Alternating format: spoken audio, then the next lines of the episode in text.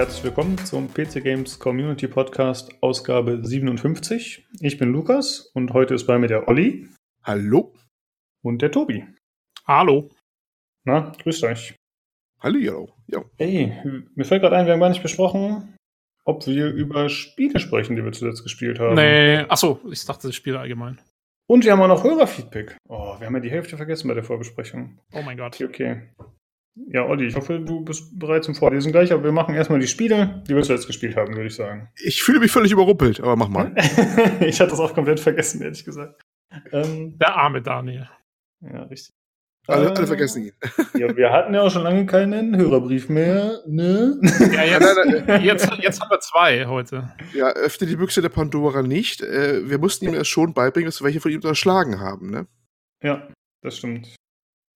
Ähm, ja, hat halt einfach nicht so gut gepasst von der zeitlichen Abfolge, ne? Weil wir ein bisschen längere Pause hatten. Äh, ja, gut, aber erstmal die Spiele, die wir zuletzt gespielt haben. Ich habe eigentlich bis auf die Hauptthemen, die wir heute haben, was einmal Apex Legends wären und The Division 2, habe ich nur ein bisschen gespielt. Anno 1800, die Closed Beta war das, ja. Ähm, ja, ich finde Anno eigentlich an sich ziemlich interessant, fand ich schon immer, aber ich habe es nie großartig gespielt und ich hätte gerne die letzten Teile gespielt, aber das war dann dieses Zukunftssetting, was ich irgendwie dafür nicht so ansprechend fand. So ging es ja anscheinend ziemlich vielen Leuten. Und äh, ja, deswegen habe ich jetzt mal die Beta ausprobiert und ich habe, weiß ich nicht, fünf Stunden oder so gespielt. Hat auch Spaß gemacht auf jeden Fall. Aber ich war ein bisschen überfordert, muss ich zugeben, weil es einfach viele Mechaniken gibt, die fand ich nicht besonders gut erklärt werden. Und wenn man das Spiel und das Genre fast noch gar nicht kennt, dann hat man da, glaube ich, einfach ein bisschen Probleme verstehen, wie die Systeme ineinander greifen. Und ich habe auch im Forum gesehen, dass andere Leute da teilweise mit mir einer Meinung sind, sogar welche, die schon länger Anno spielen. Also es ist nicht so einfach, den Einstieg zu finden. Ja, meinst du, das liegt an der Beta oder also oder fängt die Beta eigentlich am Anfang des Spiels an? Also Weißt schon, kann ja sein, dass in der Beta einfach keine Tutorials dann sind oder so, die normalerweise dann dabei wären. Ich glaube schon, dass es an der Beta liegt. Ähm, es gibt zwar so einen, ich sag mal, so einen Berater, der ihm zur Seite steht, der dann ab und zu mal sagt, äh, deine Bürger sind unzufrieden, unternimm was. Oder äh, hier, unser nächstes Ziel sollte das sein, aber er sagt ja halt nur so die generellen Ziele in der Regel und sagt nicht, wie du da genau hinkommst.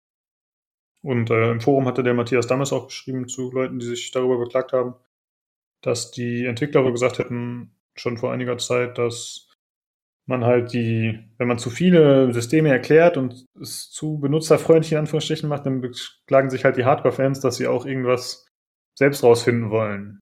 Also das scheint so ein bisschen das äh, Problem zu sein, was die Entwickler da.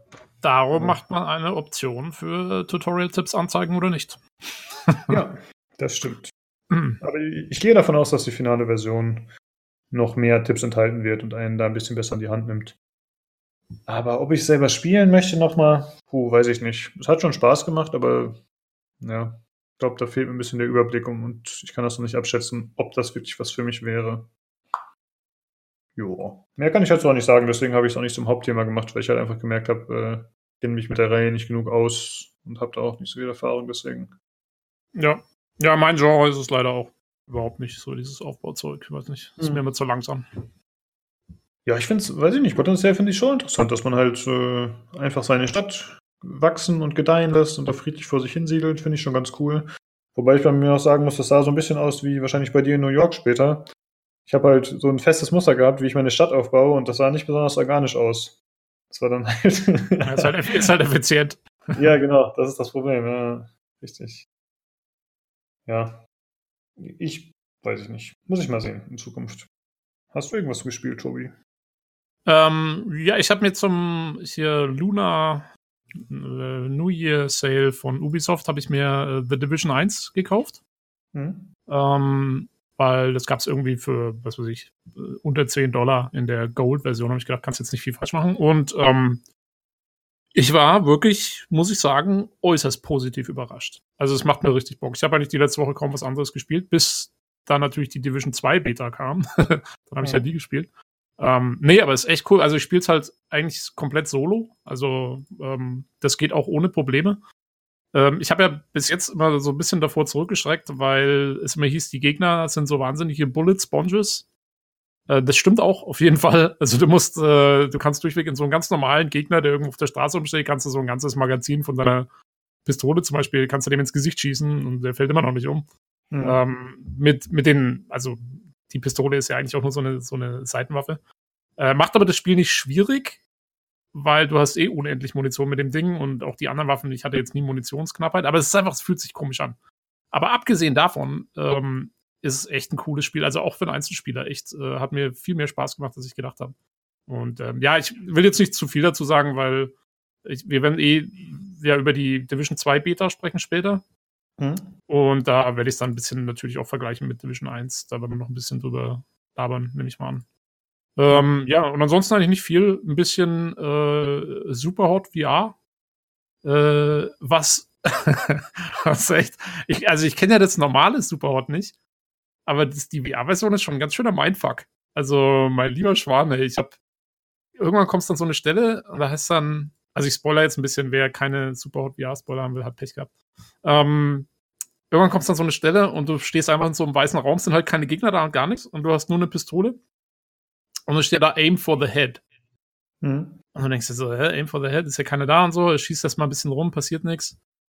Naja, irgendwann komme ich auf den Trichter, ach so, warte mal. Und dann, ja, du musst halt auf deinen eigenen Kopf zielen und abdrücken. Also du musst quasi Virtual Reality Suizid begehen. Hm. Und dann wachst du in einem Raum, in so einem Raum auf, der sieht so ein bisschen aus wie so ein Hackerraum aus den 90ern mit so alten Computern und, und Disketten und so. Und überall auf den Bildschirmen steht, ähm, ähm, äh, hier, du musst dein Headset aufsetzen. Das steht auf jedem Bildschirm und du denkst dir so, hey, ich habe doch mein, meine Brille, oh, ich habe mein Headset auf, was ist los? Dann habe ich, also es steht halt so als Fehlermeldung, ne? Du, dein Headset geht, du musst dein Headset ordentlich aufsetzen. Und dann habe ich das Headset, habe ich mein, mein Oculus Rift abgenommen, habe geguckt, ob die ganzen Kabel alle ordentlich verbunden sind und so. Headset aufsetzen, Ding, dann habe ich wieder, habe ich wieder aufgesetzt, stand es immer noch da und ich so, hä, shit. Irgendwann schaue ich so in der virtuellen Realität nach oben und sehe, dass an der Decke hängt ein virtuelles Headset, was du dann halt wieder mit der virtuell, also virtuell aufsetzen musst, damit du wieder weitermachen kannst. So und Scheiß halt.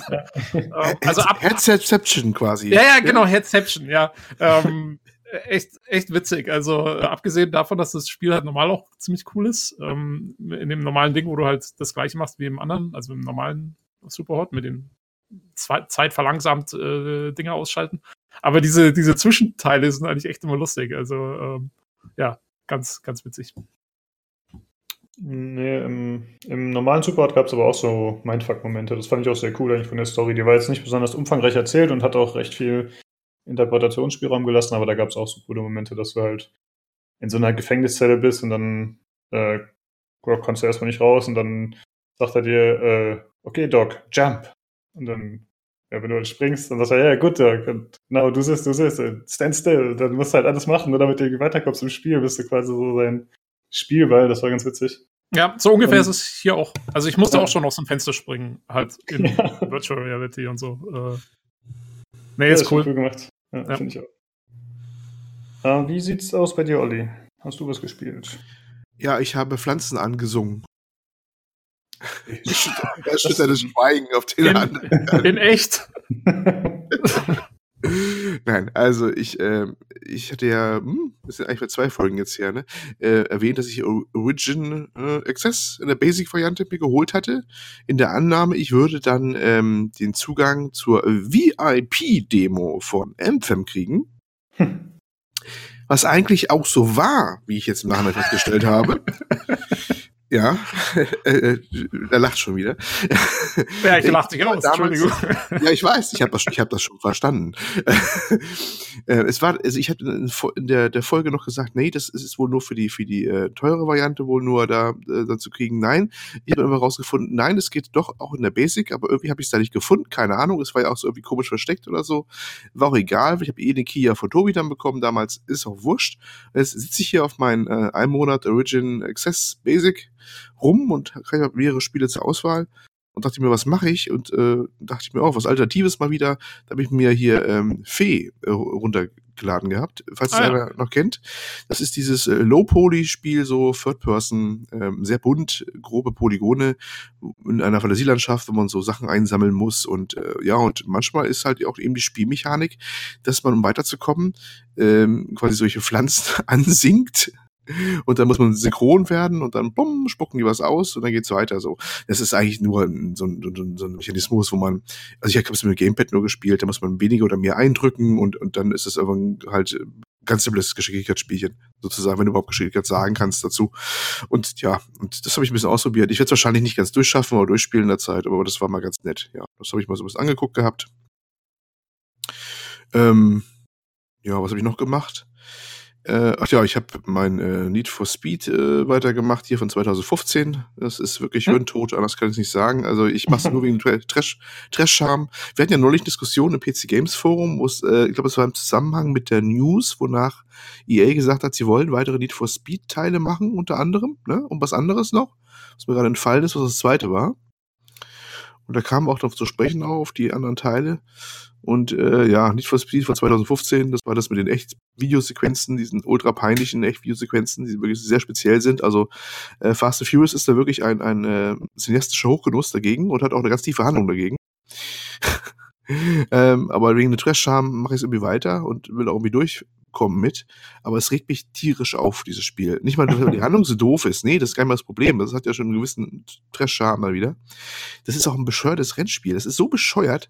Ich verstehe nicht, warum man, wenn man ein Rennen ist, also dass das KI, KI auch unterwegs ist, kennt man ja mit Gegenverkehr und sowas, mit Zivilverkehr, also, also die normal fahren.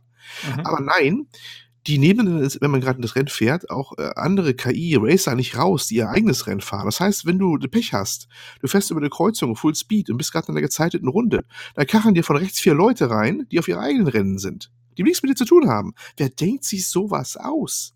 Das ja, ist, ja doch, hm? das, ist doch, das ist doch realistisch, oder? Das ja, einfach.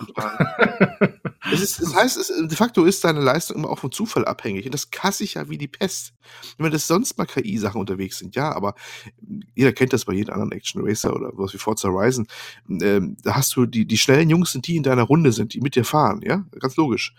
Die anderen sind deutlich langsamer, das ist der quasi der normale Traffic, der du ausweichen musst und drumherum fahren musst und, und so. Vielleicht die auch mal eine Kreuzung überqueren, das mag alles sein, das kommt ja auch bei, glaube ich, Crew und sowas auch vor. Aber die sind berechenbarer, ne? weil du weißt schon, wie schnell die fahren ungefähr. Aber hier nein, hier kommt euch angebrezelt mit im Full Speed, selbst in, in quasi im äh, KI-Kampf äh, ineinander verbissen und räumen dich dann ab weil die KI ist ja selbst auch ziemlich doof und manchmal kriegt auch eine Kurve nicht so richtig mit oder sowas. Und das ist, äh, ja, naja, gut. Äh, ich, das, ich habe schlechte Befürchtungen für das nächste Need for Speed, wenn das immer so weitergeht. Das sind Sachen, da müssen sie erstmal die Grundmechanik mal wieder im Griff bekommen, bevor der Rest überhaupt wieder stimmt. Moment mal, ist das denn das hm? letzte Need for Speed? Ich wollte eben gerade fragen, ist das das letzte Need for Speed? Nein, nein, es kam noch eins hinterher. Äh, das habe ich jetzt noch nicht probiert. Das war dieses, das tatsächlich so ein bisschen wie Fast and Furious dann war. Allerdings auch wieder mit Computergrafik und sowas. Also keine. Oh, war nicht ja. das letzte Need for Speed, das mit den ganzen Lootboxen und sowas da auch irgendwie ja. so viel Mist gemacht ja. hat? Ja, genau. genau. Genau, das war das letzte. Ja, ich weiß nicht. Also da gibt's, es ist ja ein Genre, da passiert ja eh anscheinend nicht mehr so viel. Da gibt's Crew und halt Forza Horizon und die decken so irgendwie gefühlt bei den, zumindest bei der, bei dem äh, Sachen mit echten Fahrzeugen so 90 Prozent ab. Und wir sehen die, sehen die die EA momentan kein Land dagegen, richtig, habe ich den Eindruck. Da müssten sie schon ja. ordentlich was in die Hand nehmen und mal wirklich erstmal eine solide Basis wieder hinstellen, bevor das mal wieder was Spaßiges bei rauskommt. Naja, was habe ich da meine Zeit auch noch ein bisschen reingesteckt gehabt und ja, und dann halt eben Apex noch, da sprechen wir später drüber. Genau. Genau. Gut, äh, ja, wie wir gerade schon erwähnt hatten, oder habt ihr sonst noch irgendwas gespielt? Wahrscheinlich nicht, ne? Nö. Okay. Äh, ja, wie wir gerade schon erwähnt hatten, wir haben einen Hörerbrief bekommen von Daniel und zwar ist er auf den Star Trek Podcast eingegangen. Ach, wollte ich auch noch machen. Genau. Habe ich mir natürlich auch angehört. Äh, ich fand den auf jeden Fall ganz cool, wobei ich äh, die erste Folge tatsächlich ein bisschen lieber mochte, weil da wurde halt mehr über Story gesprochen und da war ein bisschen mehr Handlung drin, was jetzt für mich als komplett Star Trek-Fremden ein bisschen interessanter ist. Irgendwie, ich weiß nicht. Ähm, als jetzt die Spiele, wo es halt eher ein bisschen technisch war. Das waren ja, ja teilweise ganz schön alte Spiele. Ja, ja, naja, gut, ich meine, ähm, wir wollten halt auch, glaube ich, äh, nehme ich mal jetzt mal so an, äh, nicht die Handlungen so sehr spoilern, falls wirklich noch jemand mal irgendwann was spielen will davon. Ähm, ja, ist so ein bisschen so eine Nostalgiefolge auch gewesen, weil wir haben halt einfach so ein bisschen reminisziert, was wir über die letzten 20 Jahre Star Trek-mäßig gespielt haben. Oder 25 eigentlich. Ja, war auf jeden Fall cool. Ich fand die cool, ich fand die cool. Äh, auch sehr schön, dass er nichts gespoilert hat. Falls ich mal alte P10 äh, nochmal, ne? Ja, genau, also falls sich jemand wirklich nochmal echt äh, die ganzen DOS-Sachen antun will, viel Spaß. Ja, lach nicht. Ich habe ich hab auch auf GOG geguckt, ne? Wegen den, äh, ähm, den, den, was ist Judgment Rights, wie sie alle heißen. Ne? Mhm, den Adventures, ja. Ja, die müsste eigentlich noch problemlos laufen, denke ich mal, von GOG dann. Ne? Ja, ja, nee, die haben, die haben DOS-Box direkt integriert. Die, ja, das, und eigentlich sieht das ganz, ganz äh, schamig aus. Ich habe echt mal rübergeguckt, weil ich mir dachte, hm, da könnte man ja mal gucken oder so vielleicht. Ja, also ich, also meiner Meinung nach von der Handlung her und so, und ich meine, wie gesagt, die haben ja auch Sprachausgabe und alles drum und dran. Ähm, von daher, also wenn du mit der alten Kla Grafik klarkommst, auf jeden Fall, kannst du noch spielen. Ist kein Ding. Aber ich, ich habe es sehr genossen, den Podcast, muss ich sagen. Vielen Dank. Ja, ich hatte auch äh, ja, nee, hat auch hat mal wieder Spaß gemacht. Also vielen Dank an Sven und Daniel. Äh, war cool. Ja, Gut, dann würde ich sagen, kommen wir zu dem Hörerbrief, der eben auf die Folge eingeht. Olli, würdest du deines Amtes walten? Seid gegrüßt, wertes Podcast-Team. Vielen Dank für den Star Trek Spiele-Podcast. Da war eine Menge darunter, was ich nicht kannte. Generations war mein erstes Start, das ist Star Trek Spiel. Gott, ist das schwierig. Noch dazu eines, wo ich nie durch oder weit kam. Ich bin damals schon immer auf diesen organischen Planeten gescheitert und musste rausgebeamt werden. Auch das mit dem Simulieren von zerstörten Sonnen hat mich eher ratlos davor sitzen lassen. Hm, klingt ja schwierig. Ja, das wusste ich auch schon gar nicht mehr, dass das auch noch so eine Komponente war. Hm. Äh, ich hätte noch was für die Kuriositäten-Ecke. Captain's Share. Vielleicht vergleichbar mit einer Art interaktiven Bibliothek über diverse Raumschiffsbrücken, namentlich von der 1701, der D, Defiant, Voyager und der I. Als versteckte zusätzliche gab es noch die von einem klingonischen Bird of Prey, wo man allerdings nicht viel machen konnte, außer sich einen Disruptor ansehen, wenn ich das recht im Kopf habe.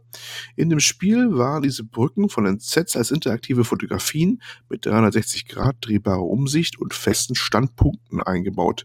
Außer von der 1701 oder 1701, ne? Das war Computer Rendering. Die meisten Konsolen ließen eine Bedienung durch den Spieler zu, meist aber nur mit Tastentönen als Auswirkung. Nett war, dass man nur mit eingeschalteten Warp-Kern auch diesen Antrieb nutzen konnte und dass, wenn man diesen ausstieß, Klammern Voyager, für den Rest des Spielsession das vergessen konnte. Solche Szenen wie das Abfeuern der Phaser oder der Torpedos waren dann Szenen aus der Serie. Wenn man das Programm dramatisch beenden wollte, konnte man auf ein Schiff auch die Selbstzerstörung starten, was einen dann zum Desktop zurückwarf. In dem Add-on von Lead Force konnte man genug machen in meinen Augen, wobei ich die beiden Holodeck-Programme echt mies fand. Einmal einfach eine langweilige Schießbude und das andere eine hässliche Captain Proton-Geschichte. Das könnte ich in der Serie schon nicht groß leiden. Findige Spieler haben sich die Kommandocodes besorgt, womit man dann Zugriff auf alles hatte. Beziehungsweise äh, beispielsweise die Selbstzerstörung auf der Brücke. Begeisterten nur nicht die Crewmitglieder dort. und abbrechen ließe sich ebenfalls nicht. Komisch fand ich, dass man eine Landestütze zwar aus, aber nicht mehr einfahren konnte. Und hatte sich nicht irgendein komisches Käferbein in, die Nilix, in der Nilix-Küche befunden gehabt? Ich muss das alles nochmal raussuchen und installieren. Sowas sollte es zusammen mit Armada 1 und 2 auf GOG geben. Das war nochmal ein kleiner Beitrag. Mich hat es echt erfreut, euch dabei zu hören. Wie kommt es eigentlich, dass die PC Games, in Klammern Normal- und Menü-Podcast, Klammer zu, immer etwas mit Star Trek zu tun hat? Und hat noch einen Nachtrag geschrieben, den hänge ich gleich mal hinterher an. Mir fiel eben noch ein, dass Star Trek Armada 2 im Multiplayer bei uns damals auf einer kleinen LAN beliebt war. Hat richtig Spaß gemacht. Das Spiel hat sogar den Ausfall eines Spielers kompensiert. Einer von uns war plötzlich nicht mehr in unserem Spiel verbunden, aber weder er noch wir merken das. Es gab keine Pop-Nachricht, alle hat das Spiel verlassen und auch keinen Abbruch. Stattdessen hat ein Bot für ihn äh, übernommen. Umgekehrt wurden wir für ihn durch Bots ersetzt. Allerdings auf sehr rudimentärer Stufe, ohne irgendwelche Herausforderungen. Bis jetzt habe ich das in keinem Spiel so mitbekommen, außer vielleicht Quake Champions, wo Spieler ersetzt werden, wenn sie gehen. Alles Gute, euer Daniel. Jo. Das finde ich aber schon geil wenn du nicht mitkriegst, dass du disconnected wirst. Am besten sind alle disconnected, keiner merkt mehr, dass wir zusammen spielen. Und deswegen bist du damals 30 Kilometer auf den Laden angereist. Das ist doch super und jeder hat am Schluss gewonnen, das ist perfekt. Alle gehen völlig, alle fahren völlig zufrieden nach Hause mit ihren Tauern. Naja, in manchen äh, Multiplayer-Spielen ist das ja schon der Fall. Mir ist äh, Brink eingefallen, als ich darüber nachgedacht habe, wo das Konzept auf jeden Fall auch so war, dass wenn halt ein Spieler rausgegangen ist, dann wurde er durch einen Bot ersetzt. Aber ich glaube, mhm. tendenziell ist das eher bei älteren Spielen so gewesen, das stimmt schon.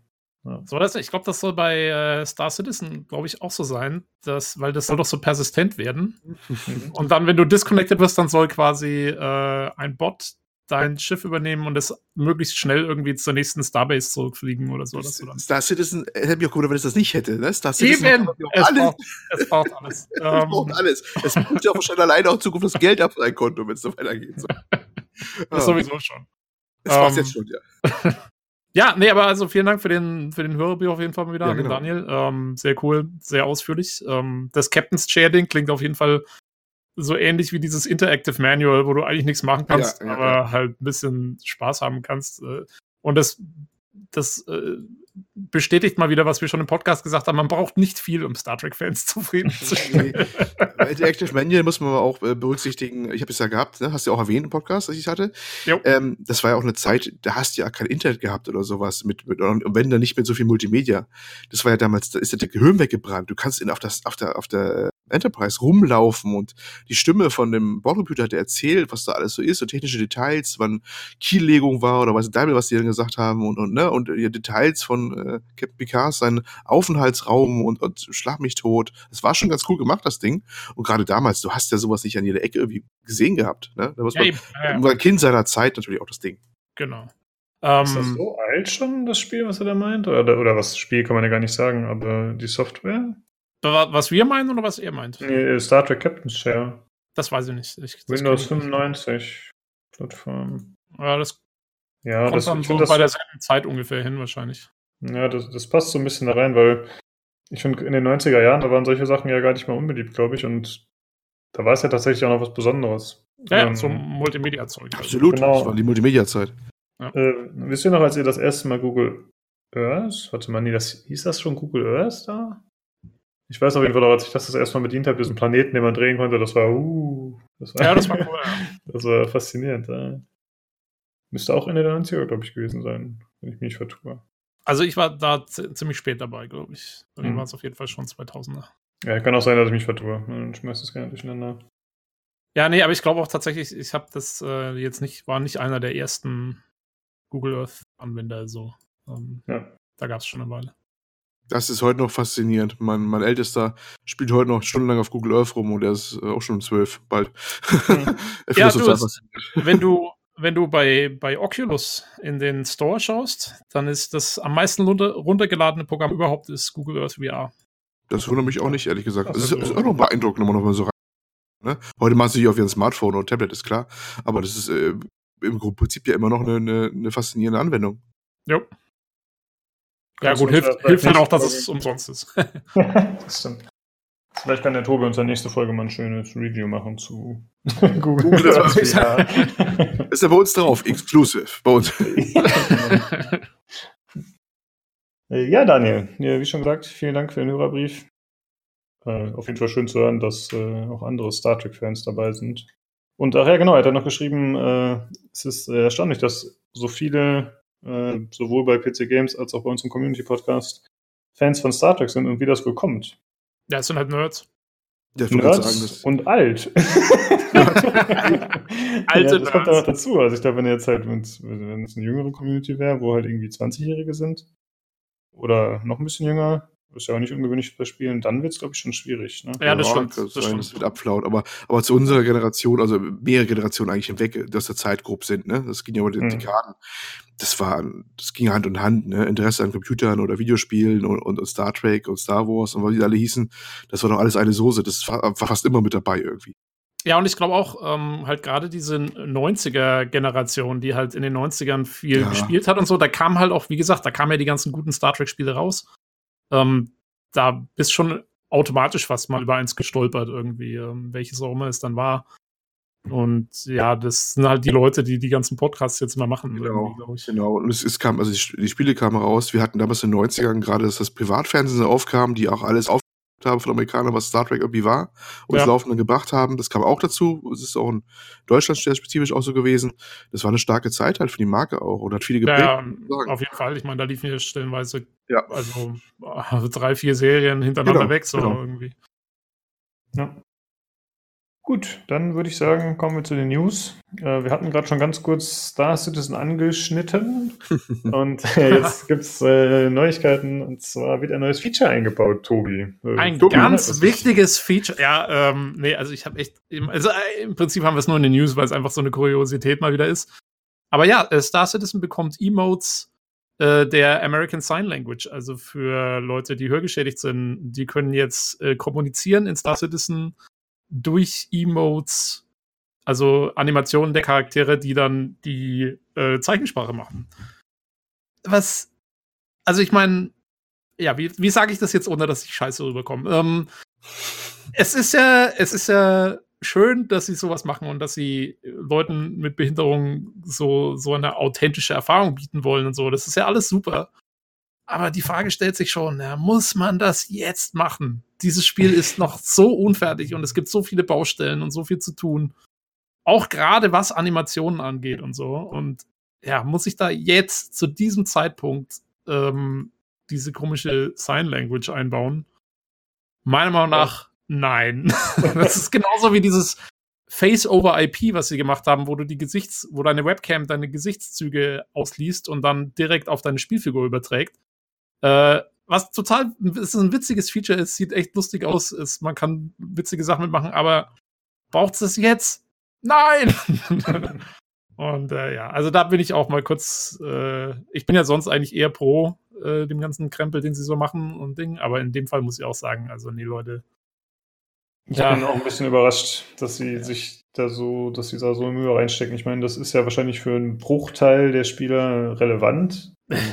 für einen Mini-Mini-Teil und noch dazu ist es ja keine, es ist ja kein Feature, was notwendig ist, um das Spiel zu spielen, selbst wenn man so eingeschränkt ist. Genau. Man hat ja immer noch einen Chat. Also ja, man kann genau so auch genug obszöne Gesten kriegen, damit sie auch mithalten können mit den Leuten, die haben. Ja, du sprichst ja gerade was an. Also man kann das ja auch anders lösen. Ich würde ja auch ganz normal einen Textchat machen, wo man reintippern könnte, man könnte sehen, ne? Na, den gibt's ja.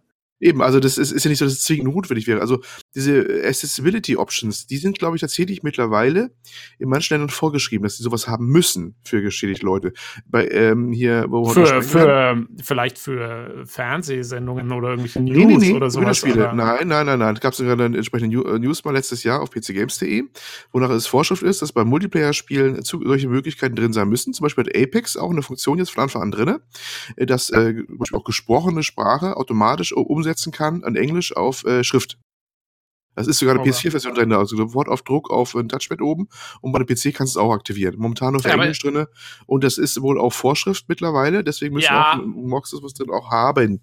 Aber also dazu gehören doch keine, dazu gehören doch keine, nein, keine, keine extra Emote-Animationen, die nein, das nicht. captured worden sind. Nein, das nein. Das sieht man nämlich übrigens auch in dem, dem ATV-Video. Ja, ja, ja, Ich sage ja auch, das, ähm, gibt auch andere Möglichkeiten, dieses Problem zu lösen, wenn es eine Anforderung, auch gesetzliche Anforderungen geben würde oder wenn es auch diese gibt. Es, ja, dafür brauchst du keine Sign Language im, im Spiel. Ich mein, wie gesagt, also im Prinzip finde ich sowas schon cool, dass sie das machen. Aber halt, es ist meiner Meinung nach der falsche Zeitpunkt ähm, und einfach, ja, die falsche Ressourcengeschichte. Gerade jetzt, wo, ich weiß nicht, im PC Games Forum geht es ja wieder tierisch ab, da, seitdem sie ihre, ihre Finances da offengelegt haben. Ähm, gibt es ja auch wieder Leute, die sagen, hier, die kommen ja gar nicht erst bis zum Release von Squadron 42 und so, was ich eigentlich nicht so sehe, aber okay.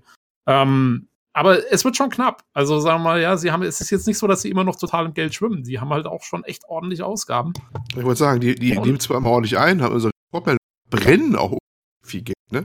Ja, ja, eben, die verbrennen ja. richtig viel Geld. Und, ähm, und, und, und das sind alles Man-Hours, die du, die du da investierst. Halt. Das ist halt die Geschichte. Aber ja, es ist halt wahrscheinlich, ja, Chris Roberts hat es gesehen, hat gesagt, oh, müssen wir haben. Ja, das ist ja, wirklich so. Und dann, ja, wurde es gemacht. Ähm, Wahrscheinlich wie bei, wie bei Peter Molyneux, der immer was die Sachen so gesagt so mit dem Interview oder beim äh, Session, wo die, die Augen mal gesehen hast von anderen Leuten, die hier rumstanden, die immer dachten so, oh nein, das ist eine neue Idee. ist es da so ähnlich da mit den Besprechungsräumen da? ja, das kann schon sein. ja, also wie gesagt, ähm, ist, ist jetzt, ja, wenn sie es machen wollen, sollen sie es machen, okay. Ich meine, ich glaube jetzt auch nicht, dass es ist, wird jetzt nicht so ressourcenaufwendig sein, dass es jetzt irgendwie groß eine Rolle spielt. Aber es ist, finde ich, auch so ein bisschen halt das falsche Signal an die Community. Irgendwie habe ich so das Gefühl. Wobei ich sagen muss, ich hatte es ja gewundert, ich habe dann in dem YouTube-Video auch mal in die Kommentarsektion geschaut. Einfach nur um zu sehen, ob, ob da schon der Shitstorm losgeht. Mhm. Und die, aber die meisten Leute fanden es irgendwie cool, die in den YouTube-Kommentaren waren. Das hat mich direkt gewundert. Also es gab ein paar kritische Stimmen, aber die wurden auch ganz schön niedergebrüllt wieder. Ähm, mhm. Fand ich direkt interessant eigentlich. Aber nicht von den stummen Leuten. Ja, per Text, da geht alles. So, Caps Lock, Caps Lock. Ja, dann äh, kommen wir zum nächsten Kuriosum. Äh, und zwar Baldur's Gate, Planescape und Icewind Dale werden für die PlayStation 4, Xbox One und Switch erscheinen. Achso, und Never, Neverwinter Nights auch noch. Also Oldschool-Rollenspiele vom Feinsten äh, werden dementsprechend umgesetzt auf Konsolen, was ich mir echt schwierig vorstelle. Äh, aber wir haben es kurz reingenommen, weil ja der gute Daniel, der Briajeros aus dem Forum, äh, weil er ein Switch-Fanatiker ist, offiziell, du bist ein Switch-Fanatiker. Jetzt hast du es. nur, nur, wegen ihm haben wir den Switch-Channel. Also insofern. Ja, richtig. Äh, das ist, jetzt ab, das ist nicht mehr gelogen. Aber wir haben auch einen, ein, ein, ein, wir haben ja auch einen Kanal, der heißt ähm, Magic Bitches. Also ich, ich frage ja mich, äh, du kriegst ja sehr schnell einen Kanal, glaube ich, oder? ja, klar, wir können für jeden Kanäle erstellen. Oh Discord. Also ja. wenn ihr beitreten wollt und euren eigenen Kanal wollt, dann joint unser Discord. Die Informationen findet ihr auf Soundcloud oder im PCGFC Forum. Guck mal, habt ihr reingebracht. Ist das toll. Ja. Aber kurz zurück zum Thema. Ich glaube nicht hm. mal, dass es so problematisch ist, diese Spiele umzusetzen, weil es gibt ja schon wahnsinnig viele Umsetzungen davon, unter anderem auch für andere Steuerungssysteme wie, äh, sagen wir mal hier, es gibt ja alles auf iOS und auf dem iPad und so. Ich glaube, die werden einfach Probleme haben, die Schrift vernünftig zu skalieren und so. Aber gut, wie ist es auf dem iPad? Hm.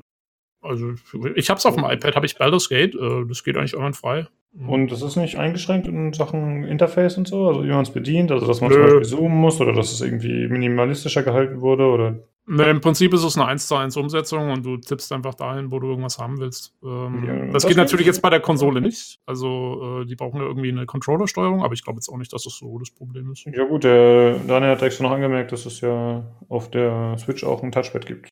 Für ihn interessiert ja nur die Switch-Version. Die anderen ja. sind ja egal. das gibt es für ihn gar nicht. Ja, richtig.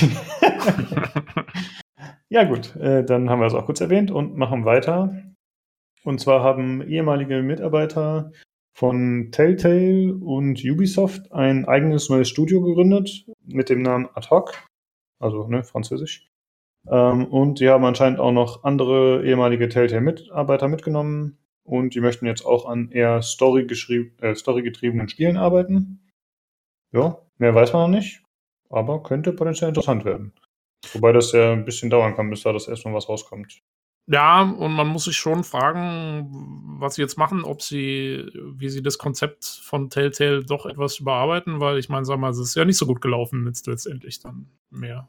Ähm, ja, gut, aber als einzelner Entwickler hast du ja wahrscheinlich nicht so viel Einfluss drauf. Also ich glaube schon, dass denen das klar ist und dass sie da auch äh, was Neues machen werden. Hoffentlich was komplett Neues. Ich meine, gut, sie haben ja eh keine Rechte an der Marke, aber halt, dass sie auch nicht die, dass sie eben nicht die gleichen Fehler wiederholen oder zumindest nicht die gleichen Elemente wieder aufnehmen und so exzessiv verbauen. Ja, ich sag mal so, ähm, so ne, eine Mischung aus Ubisoft in Sachen irgendwie Gameplay-Geschichten und sowas und Telltale in Sachen Story wäre jetzt ja nicht unbedingt das Schlechteste. Ja, da, also das wäre sogar ziemlich gut. ja, das sind wirklich zwei, zwei, also zwei äh, Entitäten, sage ich mal, die äh, völlig unterschiedliche Schwerpunkte haben, wo sie gut sind oder schlecht sind. Und insofern könnten die sich da doch einiges äh, voneinander abschauen. Dann hoffen wir mal, dass diese zwei Entwickler, die das Studio gegründet haben, dass die jeweils die Kernkompetenz des Oh ja. Nee, das werden, das werden von Telltale die Spielmechanik-Leute sein und, und der Autor von Ubisoft. Oh Gott. Best of the best. Oh ja. Also bald brauchst du nicht mehr Need for Speed spielen, Olli, bald hast du ein neues Spiel, wo du dich dann erfreuen kannst mit Trash-Faktor. Oh, äh, ja. So wird es hoffentlich nicht kommen.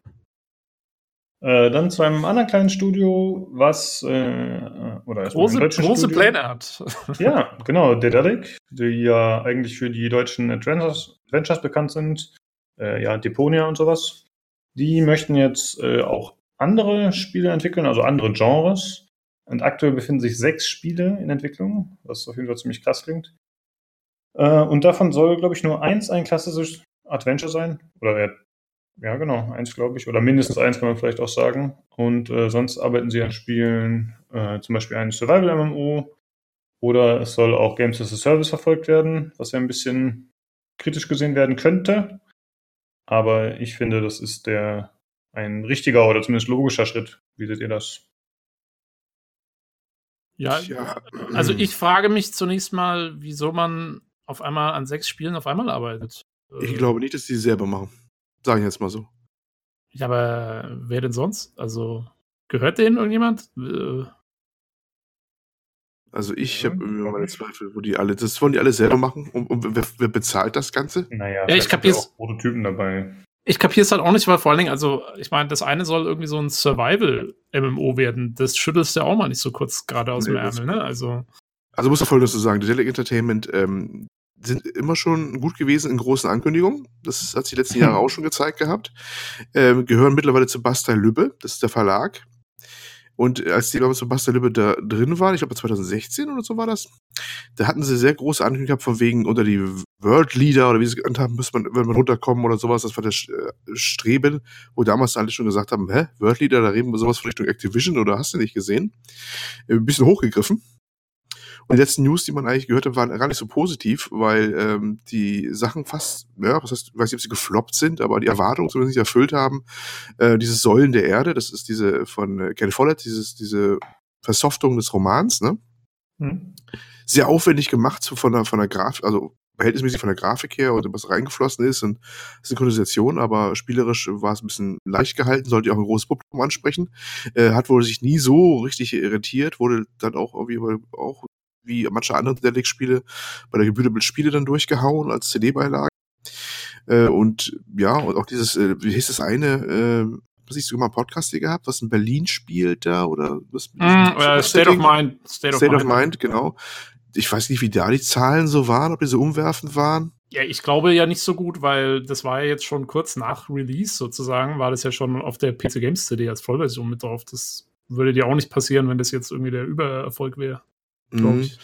Und, und, und man hörte auch, Basta Lübbe will sich eigentlich kennen, eigentlich. Die wollen das wieder mhm. abstoßen, weil die allgemein, der ganze Verlag es nicht so gut geht und jetzt übliche, was man halt macht, wieder sich gesund schrumpfen, auf die Kernkompetenzen besinnen und alles andere wieder so loswerden. Was und also stehen die eigentlich davor, kurz davor, dass ihr Geldgeber, wenn ich es richtig sehe, sie, sie, loswerden will. Und jetzt kommen sie mit dieser, mit dieser Geschichte raus, äh, ja, wir haben ja sechs große Dinge, aufwendige Sachen hier, AAA-mäßig äh, in der Pipeline.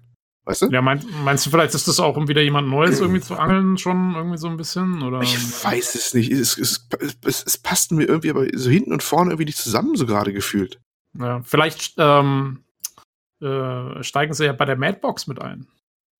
Ja, sicherlich. sicherlich. Ja. nee, aber so in die, aber es geht, mir so in die es geht mir so in die Richtung irgendwie. Ja, ich, so vom Größenwahn her. Ja, ja. ja, ich weiß auch nicht. Ich, ich, ich erzähle auch die eine Vermutung, die ich hatte, gerade gesagt hast, um, um neue Investoren vielleicht auch zu locken, weißt du? Ob das so ein, so ein Gamble ist. Ja, ja genau. Das, also, das die, ob, ist wir haben nichts mehr zu verlieren. Wir machen jetzt mal auf die Kacke, behaupten wir zumindest, was davon wirklich alles so, also, ich weiß nicht, wie haben die das alles im Geheimen entwickelt? Haben die fertig? Ja, oder? Geldern? Also, hm. ja. Oder sie machen halt wirklich so, wie du sagst, so Prototypen. Ja. Dass diese sechs, sechs Projekte eigentlich mehr so sechs Prototypen sind, die dann eben auch dafür gedacht sind, um irgendwelche Investoren anzulocken oder sowas. Also sowas in der Art könnte ich mir vielleicht noch vorstellen, aber ja. Man äh, darf gespannt sein, zumindest. Ist, also. Ja, mal gucken. Also ich mag den Dalek eigentlich. Ich, ich mag die meisten Sachen von ihnen. Ich habe letztens erst äh, also, ja, hm. das schwarze Augezeug ist auch von denen, oder? Ich glaube schon. Äh, oder nee, warte mal. Nee, nee war das nicht. Dieses, nee, das war die Zwerge. Nee, ich glaube, ich glaube, es ist auch von den. Also wenn du diese richtigen Rollenspiele meinst. Nee, nee, die Adventures. Ähm, die Adventures, ne? Ja, ja, die waren von denen, glaube ich, ja. Genau, weil ich habe letztens erst Memoria mal durchgespielt, endlich. Ähm, und äh, war sehr, also hat, war schon cool, auch von den Production Values her und so, eigentlich gut gemacht. Deswegen, ja, äh, ja mal gucken. Wenn jetzt die anderen Genres ausprobieren wollen, ist okay, wir hatten ja das auch im Forum ja gehabt. Ja, Schuster bleibt bei deinen Leisten, warum machen sie sowas, ne? Aber das hat ja Gründe. Die, die, die klassischen Avengers ist ein sehr, sehr klein. Und ich glaube, der Herr Fichtelmann, der Geschäftsführer da, ähm, weiß ich auch, mit, mit Eigentümer noch, weiß ich nicht, wie die Anteile jetzt sind oder ob er alles weggegeben hat, aber ist Geschäftsführer mal in einem Podcast, ich glaube im Auf am Bier Podcast, ne, kennen wir ja auch noch alle, äh, mal gesagt, äh, ja, äh, das ist ein sehr, sehr, sehr, sehr kleiner Markt, wobei sich die Titel auch eher so über einen Longtail verkaufen. Also die haben ja ne? Das wird dann so im Nachhinein auch verkauft, so über längere Zeit und sowas. Aber es ist sehr schwierig und das Adventure-Genre als solches ist sehr schwierig. Äh, mhm. Teilweise treue Käufer, aber auch sehr, sehr wenige. Du wirst da nichts. Und ich glaube, dafür ist die Bude mittlerweile zu groß, um da. Also wachsen können die nicht und die wollten wohl wachsen oder Teufel. Ich hätte ja auch Forum geschrieben, äh, wenn du jetzt die andere Bude anguckst, die auch nur Adventures macht, wie Widget Eye Games. Ja, die machen sowas wie Undervote oder sowas. Da gibt's auch so, so Avengers, wenn man nach googelt mal oder im Steam Store guckt. Ich glaube, die besteht aus drei Leuten, Kerntruppe oder so. Ja. Der Deck ist schon eine ganze Nummer größer. Äh, und, und, die müssen auch gucken, wie sie durchkommen. Und nicht so groß, die Leute, die das mal. Ja, und sie, sie versuchen ja, äh, glaube ich, auch schon so ein bisschen, also zum Beispiel das State of Mind, das ist ja auch zum Beispiel schon mal kein normales 2D Point-and-Click-Adventure mehr, mhm. sondern das ist so ein, also du, du hast halt eine Figur, die steuerst du wie in einem halt Third-Person-mäßig, ne, so durch eine 3D-Umgebung und so. Also, das löst sich da auch schon ein bisschen von den alten Tugenden, sage ich mal. Ähm, und äh, ja, also es macht schon Sinn, da zu gucken, dass man irgendwie die grüneren Felder bestellt, ne? Ja.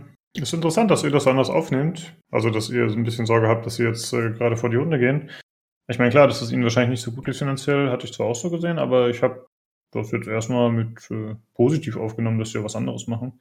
Mal schauen, wie es kommen wird. Jo. Ja, ist ja alles wirklich eine reine Spekulation. Also. Ja. Dann zu einem anderen Studio, was auch für große Töne bekannt ist, und zwar unser aller Liebling Crytek. Jawohl, ja. Äh, die haben sich dazu entschieden, dass sie das äh, Entwicklerteam von Warface, diesem Free-to-Play-Shooter, der in äh, Osteuropa, glaube ich, sehr gut läuft, äh, dass sie das Team ausgliedern werden und die sind dann als eigenes Entwicklerstudio, verlassen sie jetzt. Ähm, da war auch schon ein Name bekannt. Äh, Blackwood Games heißen die jetzt, der Entwickler, der quasi daraus hervorgegangen ist. Ja, und die werden, äh, das ist das ehemalige Kiew-Studio von Crytek.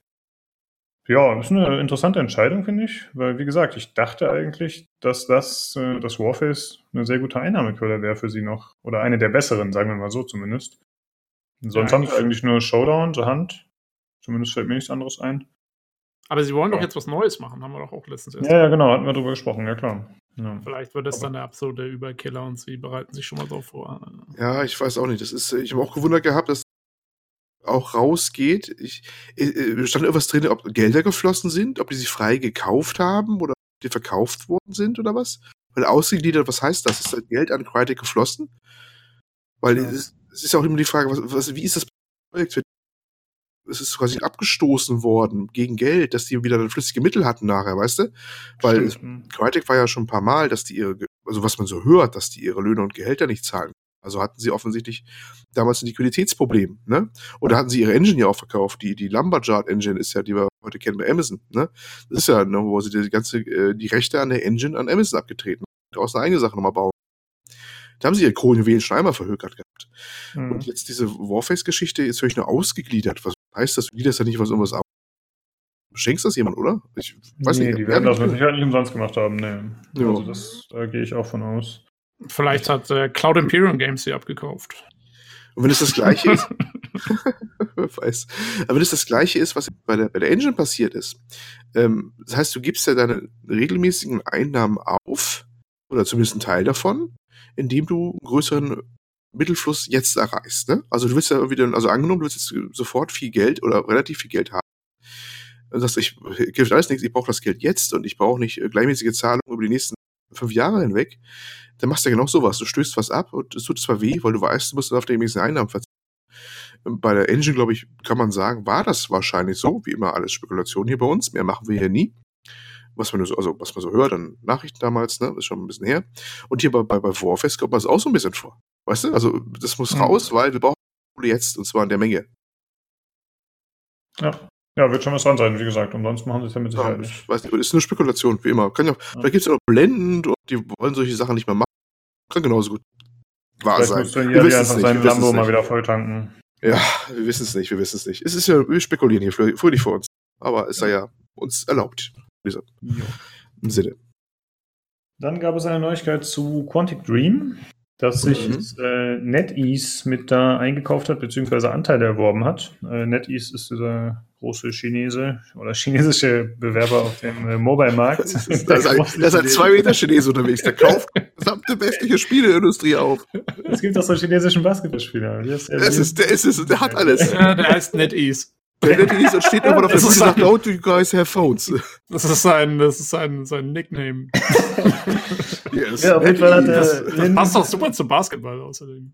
Ja, richtig. Free Points. Ja, äh, ja und äh, auf jeden Fall hat NetEase jetzt äh, Geld investiert Äh, NetEase ist uns in letzter Zeit unter die äh, Augen gekommen, weil sie für Diablo Immortal mitverantwortlich sind.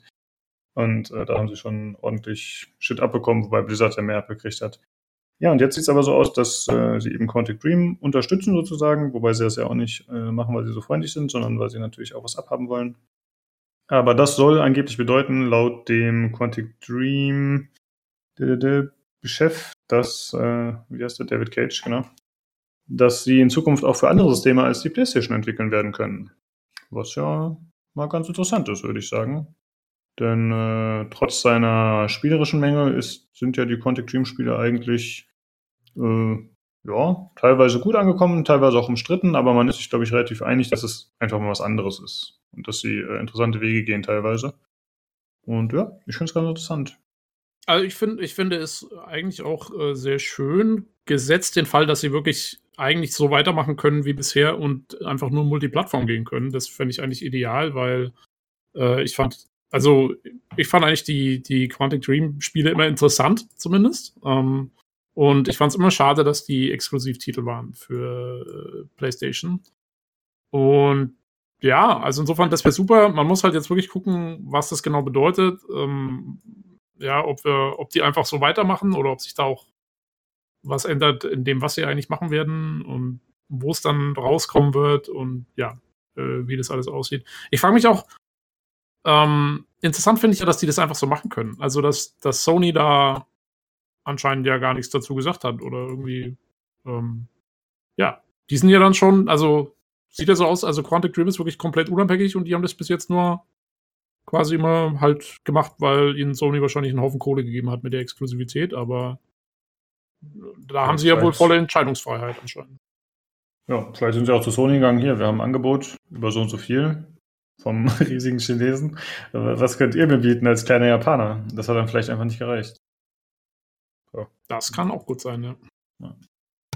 Ja, mich jetzt schon ein bisschen äh, überrascht, weil die galten wirklich so als äh, der Sony-Exklusivmarkt überhaupt. Ne? Das ist, äh, wie gesagt, immer ein bisschen umstritten natürlich auch die Werke von denen. Aber äh, sicherlich eines der Sachen Sony Juwelen. Und äh, plötzlich, äh, ja, das kam schon so überraschend, fand ich, durch die, durch die, durch den Busch. Ja. Ja, mal schauen. Werden wir dann aussehen, was daraus entsteht. Dann gibt es äh, Neuigkeiten zu Activision Blizzard. Und zwar sollen da angeblich hunderte Entlassungen bevorstehen. Äh, und zwar soll das zusammenhängen mit den ja, nicht, äh, nicht zufriedenstellenden Erfolgen oder Verkäufen. Und zwar wird da genannt Overwatch, Hearthstone und Destiny 2 Forsaken.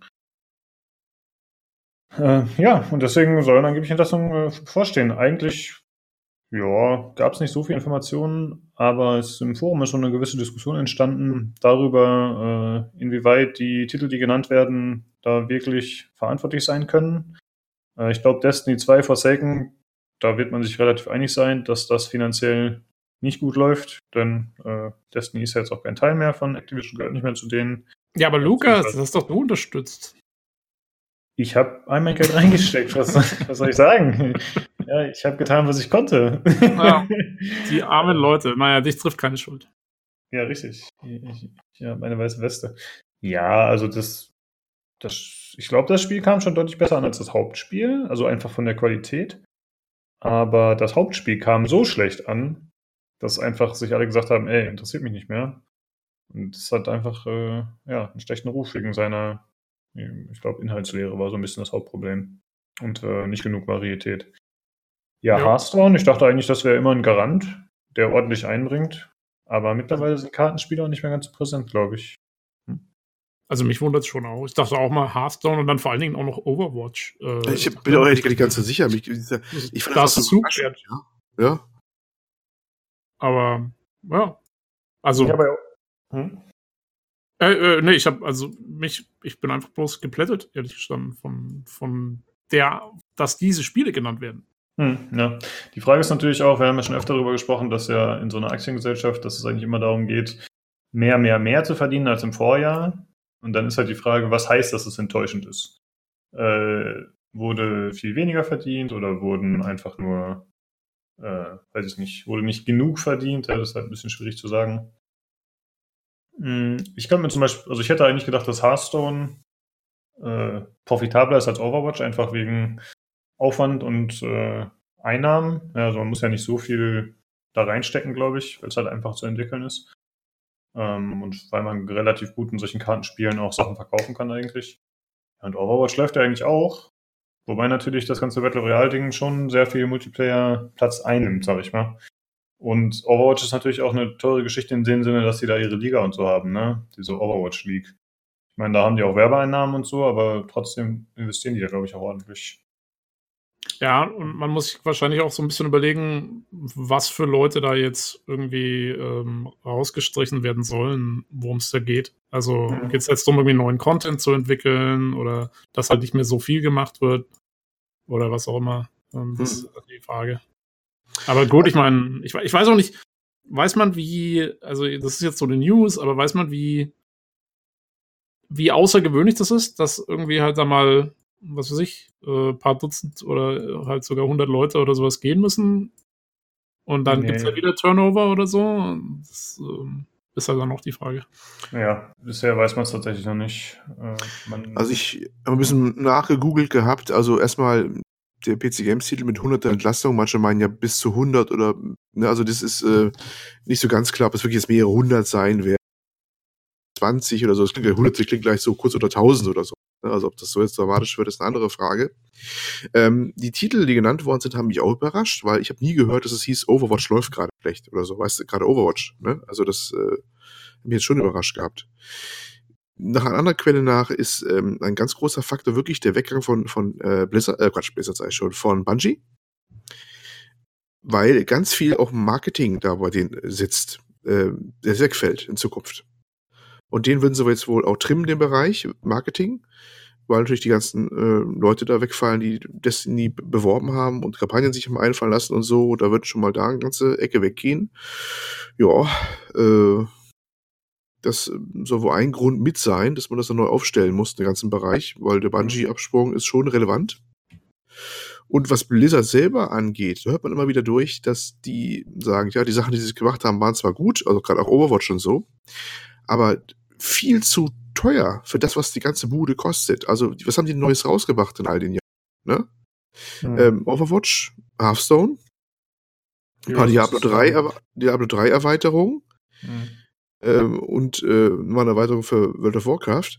Ähm, die sagen aber, das ist, was die, was die aber ein Budget haben, was die, was die verbrennen an Geld, der hätte Größeres mit dabei sein sollen. Man darf auch nicht vergessen, Overwatch sind ja die Reste von, von Project Titan. Ne? Das mhm. ist der World of Warcraft-Nachfolger eigentlich gewesen. Und der muss auch Unsummen verschlungen haben. Die Entwicklung davon. Ja, ich meine, dafür ist ja Blizzard auch bekannt, dass sie äh, ihre Projekte ja. mal zehnmal umwälzen, bevor sie dann mal rauskommen irgendwie. Ja, und irgendwann, irgendwann fällt das wohl natürlich auch zurück, dass irgendjemand natürlich mal sagt, wenn er mal was zu sagen hat, äh, dass er auf die Kosten guckt und sagt, ja, ist das schön und gut, aber dafür, dass was ihr rausbringt zur Zeit, kostet ihr uns eigentlich zu viel Kohle.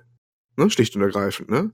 Äh, klar, bei den Spielern ist sowas immer recht beliebt, äh, wenn äh, einer ohne Rücksicht auf Kosten hochqualitativen Content macht. Aber äh, jemand anderes wird das halt anders sehen, der seine Gelder investiert oder dass er sich ausrechnen muss, ob sich das lohnt. Ja, wobei ich schon immer krass finde, weil, also ich meine, guck mal, mit der Einstellung zum Beispiel, die Blizzard hatte, von wegen, ja, wir, wir stecken so viel äh, Zeug in unsere Projekte rein. Dann, ja, gut, es kommt halt nicht immer was super Dolles bei raus, aber ab und an ja, triffst du dann so ein Ding wie World of Warcraft, was dann auf einmal 15 Jahre lang die absolute Cash-Cow ist. Ja, aber ab und an ist, wie gesagt, 15 Jahre her.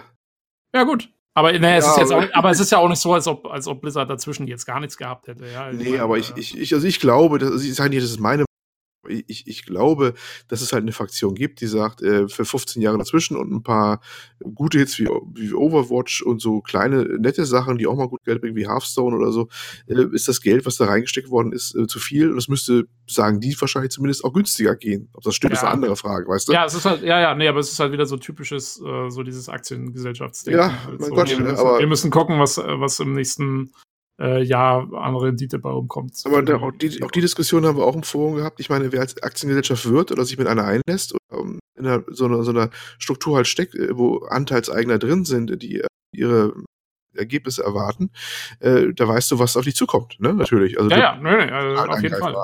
Ja. ja. in der Hinsicht Aber, hat Valve alles richtig gemacht. Entwickeln ja. drei Spiele in zehn Jahren? Ach, nicht mal. Das ist ja. Die sind doch keine. keine Ahnung, entwickeln nichts, aber sind. glaube ich. Ja, die sind äh, privat, genau. Die genau, die, die wissen auch bestimmt sehr genau, warum. Ja. ja. aber sag, ich sag mal so, wenn sie Teil von einer Aktiengesellschaft wären, dann hätten sie wahrscheinlich auch schon ein Problem gehabt, weil Steam ja die ganze Zeit neue Kohle generieren muss. Und wenn es irgendwann mal einen Drop gibt, dann haben sie ein Problem, das genau, genau dazu gehört hätte. Ja, und das, ist, das ist genau das Problem von Aktiengesellschaften. Ne? Ja. ja. ist schon schade. Und dann, ich meine, gut, man, man kann natürlich nicht wirklich hinter die Kulissen blicken, aber dann nimmt man zumindest immer an, dass äh, das dazu führt, dass irgendwelche schlechten Produkte rauskommen, dass Einsparmaßnahmen vorgenommen werden und so weiter. Dann kann man halt nur dem neuen Finanzchef eine fette Spritze zahlen, weil er ja vor zwei Jahren erst weggegangen ist, damit es ihm gut geht. Ja, sehr blöd. Ja, mal schauen, ob da wirklich was dran ist, ob dann wirklich äh, Entlassungen kommen oder nicht. Ja, wir sollen, äh, glaube ich, Montag oder Dienstag sollen wir abwarten. Die Gerüchte verdichten sich, wenn die Axt fällt. Ich weiß nicht, ich wollte schon vorschlagen, ob Tobi nicht irgendwo zum Blizzard Hauptquartier fahren kann mit einem Fernglas vom Dings und dann guckt er, wenn die ersten Leute mit einer äh, Pappschachtel rauskommen und ihren Sachen vom, vom Dings, äh, ne, dann weiß er Bescheid. Also es, es soll Gerücht nach Dienstag soweit sein, dass man genau das weiß. Okay. Also wenn ihr den Podcast hört, dann. Dann äh, steht ihr falsch auf der Straße. wow. okay. Äh, dann kommen wir zu dem letzten Thema vor den beiden Hauptthemen. Äh, und zwar äh, bei uns im Forum auf pcgames.de gibt es öfter mal News zu Shroud of the Avatar. Mhm. Äh, da hatten wir vor einiger Zeit erst über die Fischkopfgeschichte gesprochen.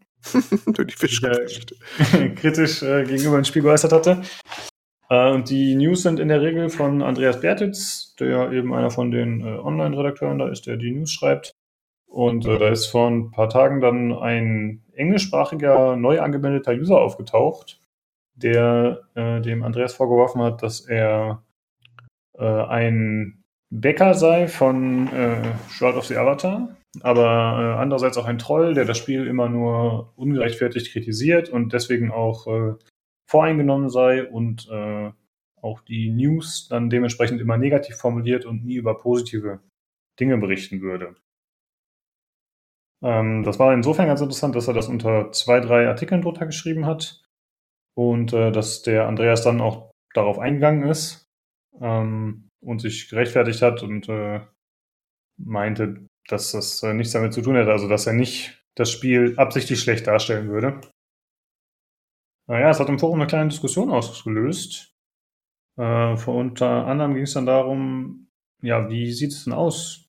Äh, sollen Menschen, die Spiele backen, auf Kickstarter zum Beispiel, sollen die dann noch darüber berichten und wie objektiv können die noch sein? Äh, Tobi, du hast da eine relativ äh, ausgeprägte Meinung zu gehabt, schon im Forum schon was dazu geschrieben. Magst du noch mal kurz ausführen, wie deine Gedanken dazu so waren? Ja, nee, war eigentlich jetzt weniger meine Idee, sondern äh, es hatte, glaube ich, der Bornkick äh, drunter geschrieben, hier, der äh, Foren-User. Ähm, und fand ich eigentlich keine schlechte Idee, dass man sagt, ähm, okay, wenn jemand wirklich bei Kickstarter ein Spiel gebackt hat, also wirklich da selber Kohle auch reingesteckt hat und so, dann kann man ja eigentlich erwarten, dass derjenige dazu irgendwie eine Verbindung hat, also emotional. Und ähm, ja, da erwartet man, der erwartet was, der da, ja, da steckt man einfach drin irgendwie. Und es ist ja an sich nicht unbedingt eine schlechte Sache, weil dann weiß man auch immer, was los ist und so. Aber auf der anderen Seite, ja, man, man kann eigentlich dann, wie, wie, unbef wie unbeeinflusst kannst du noch an, an die Sache rangehen zu dem Zeitpunkt. Und insofern halte ich die Idee schon für nicht schlecht, dass man zumindest wenn man das Spiel gebackt hat, über das man berichtet, dass man das dann angibt im Artikel und dass man sagt, hey, ähm, ich bin, ich bin Backer, also dass das irgendwo drunter steht oder, oder zumindest gut einsehbar. Äh, drin steht, dass der Autor eben auch Backer ist. Und ähm, dass man das als, als Leser sieht, weil wenn ich einen Artikel lese bei PC Games, ähm, dann erwarte ich zunächst mal, dass der Redakteur da erstmal nicht drinsteckt selber irgendwie in, in, in dem, in dem, worüber er schreibt. Ähm, und ich will eine, ja, ich will, ich will in einem Artikel eigentlich nur erstmal die Fakten hören. Ähm, was beim Andreas seinen Artikeln durchweg auch der Fall war, muss man ja sagen. Es ist jetzt nicht so, dass er irgendwie eine, seine eigene Meinung in den Artikel geschrieben hat. Die Frage stellt sich halt dann, äh, diese ganzen Shroud of the Avatar-Artikel, ähm, die bei der PC Games doch da sehr gehäuft kommen, ähm, inwiefern vermittelt das ein Bild von dem Spiel irgendwie, äh, was ja, was, was, wo vielleicht gehäuft negative News aufkommen oder so. Oder einfach nur überhaupt gehäuft News aufkommen. Es hat auch jemand geschrieben, irgendwie bei der GameStar anscheinend gibt es auch irgendjemanden, der Star Citizen gebackt hat und nur total Positives darüber schreibt. So kann es dann natürlich auch kommen. Ähm, das sind halt, ja, das sind so Sachen, die, die könnte man eigentlich sehr, sehr einfach beheben, wenn man einfach sagt, okay, äh, wenn einer gebackt hat und er schreibt einen Artikel darüber, kann er gerne machen, muss aber dann angeben. Und idealerweise ähm, schreibt den Artikel am besten eh gleich mal ein anderer, der, der mit dem Spiel jetzt direkt nicht involviert ist. Mhm. Ähm, Fände ich eigentlich eine sinnvolle Sache. Ähm, Wäre mal eine ne Idee, das anzuregen, irgendwie bei, ja. bei den ganzen Redaktionen. Also das mit diesem, mit diesem Tag hatte ich gar nicht gesehen, dass ihr da auch drüber gesprochen hattet. Das finde ich ist eine gute Idee, dass man halt einfach eine Markierung macht. Äh, derjenige hat so und so mit dem Spiel zu tun. Äh, denn eigentlich bin ich ansonsten anderer Meinung. Ich finde halt, dass man da keine Rücksicht drauf nehmen sollte, dass jemand äh, da Geld investiert hat und äh, deswegen dann vielleicht eine andere Meinung dazu hat. Denn für mich, klar, der hat da dann wahrscheinlich sein Herzblut drin, aber für mich gilt das auch für jemanden, der ein Spiel selbst gekauft hat oder der äh, einfach sich so mit einem Spiel beschäftigt, ja, also sieht das negativ oder positiv, dann hat er ja schon eine gefärbte Meinung, die er dann dazu ablässt. Und wenn er da dann nicht äh, vernünftig schreibt, dann kann das genauso durchklingen. Also ja, klar. Ich finde nur, es ist ein, ein Ansatzpunkt, wo man wirklich einfach eine, eine klare Ansage machen kann. Weil mhm. ansonsten kannst du es ja wirklich nicht genau sagen. Und in dem Fall geht's und dann sollte man das vielleicht auch tun. Ja, ja wird auf jeden Fall nicht schaden. Ja. Was meinst du dazu, Ali? Ja, mir geht's sehr ähnlich. Also ich habe mich. Oh, du bist leider ah. gerade äh, weggebrochen. Olli hat ein blaues oh. leider. Schon wieder? Echt nicht besser geworden? Ist, äh, ja, vorhin auch schon wieder. Ja, Leute, da haben wir leider ein bisschen technische Probleme, muss man sagen. Äh, wir versuchen schon, das zu lösen, aber bisher haben wir es noch nicht wirklich geschafft. Dass ja. der Olli leider manchmal so Dropouts hat, können wir uns nicht wirklich erklären. Ja. ja. Ähm, also wie gesagt, ich habe mich auch ein bisschen über die, die gewundert, äh, was die, was die schaut auf die Avatar-Artikel. Ähm, ja, weil das ich fand, das war äh, so immer so ein bisschen, ma es ist maßlos, aber es, es, wird dem so so groß ist das Spiel auch nicht mehr oder so so wichtig, ne? Äh, dass immer diese Artikel kommen und da jede immer draußen News gemacht wird, wenn irgendwas da gerade mal wieder schief geht oder so. Das fand ich schon, hatte schon eine gewisse Besessenheit fast schon gefühlt. Aber da hat ja er selber auch gesagt, naja, er kriegt das auch aufgetragen oder das bietet sich auch an oder was auch immer. Ja, ich weiß nicht. Ich fand es auch so ein bisschen, war so ein bisschen Konflikt drinne.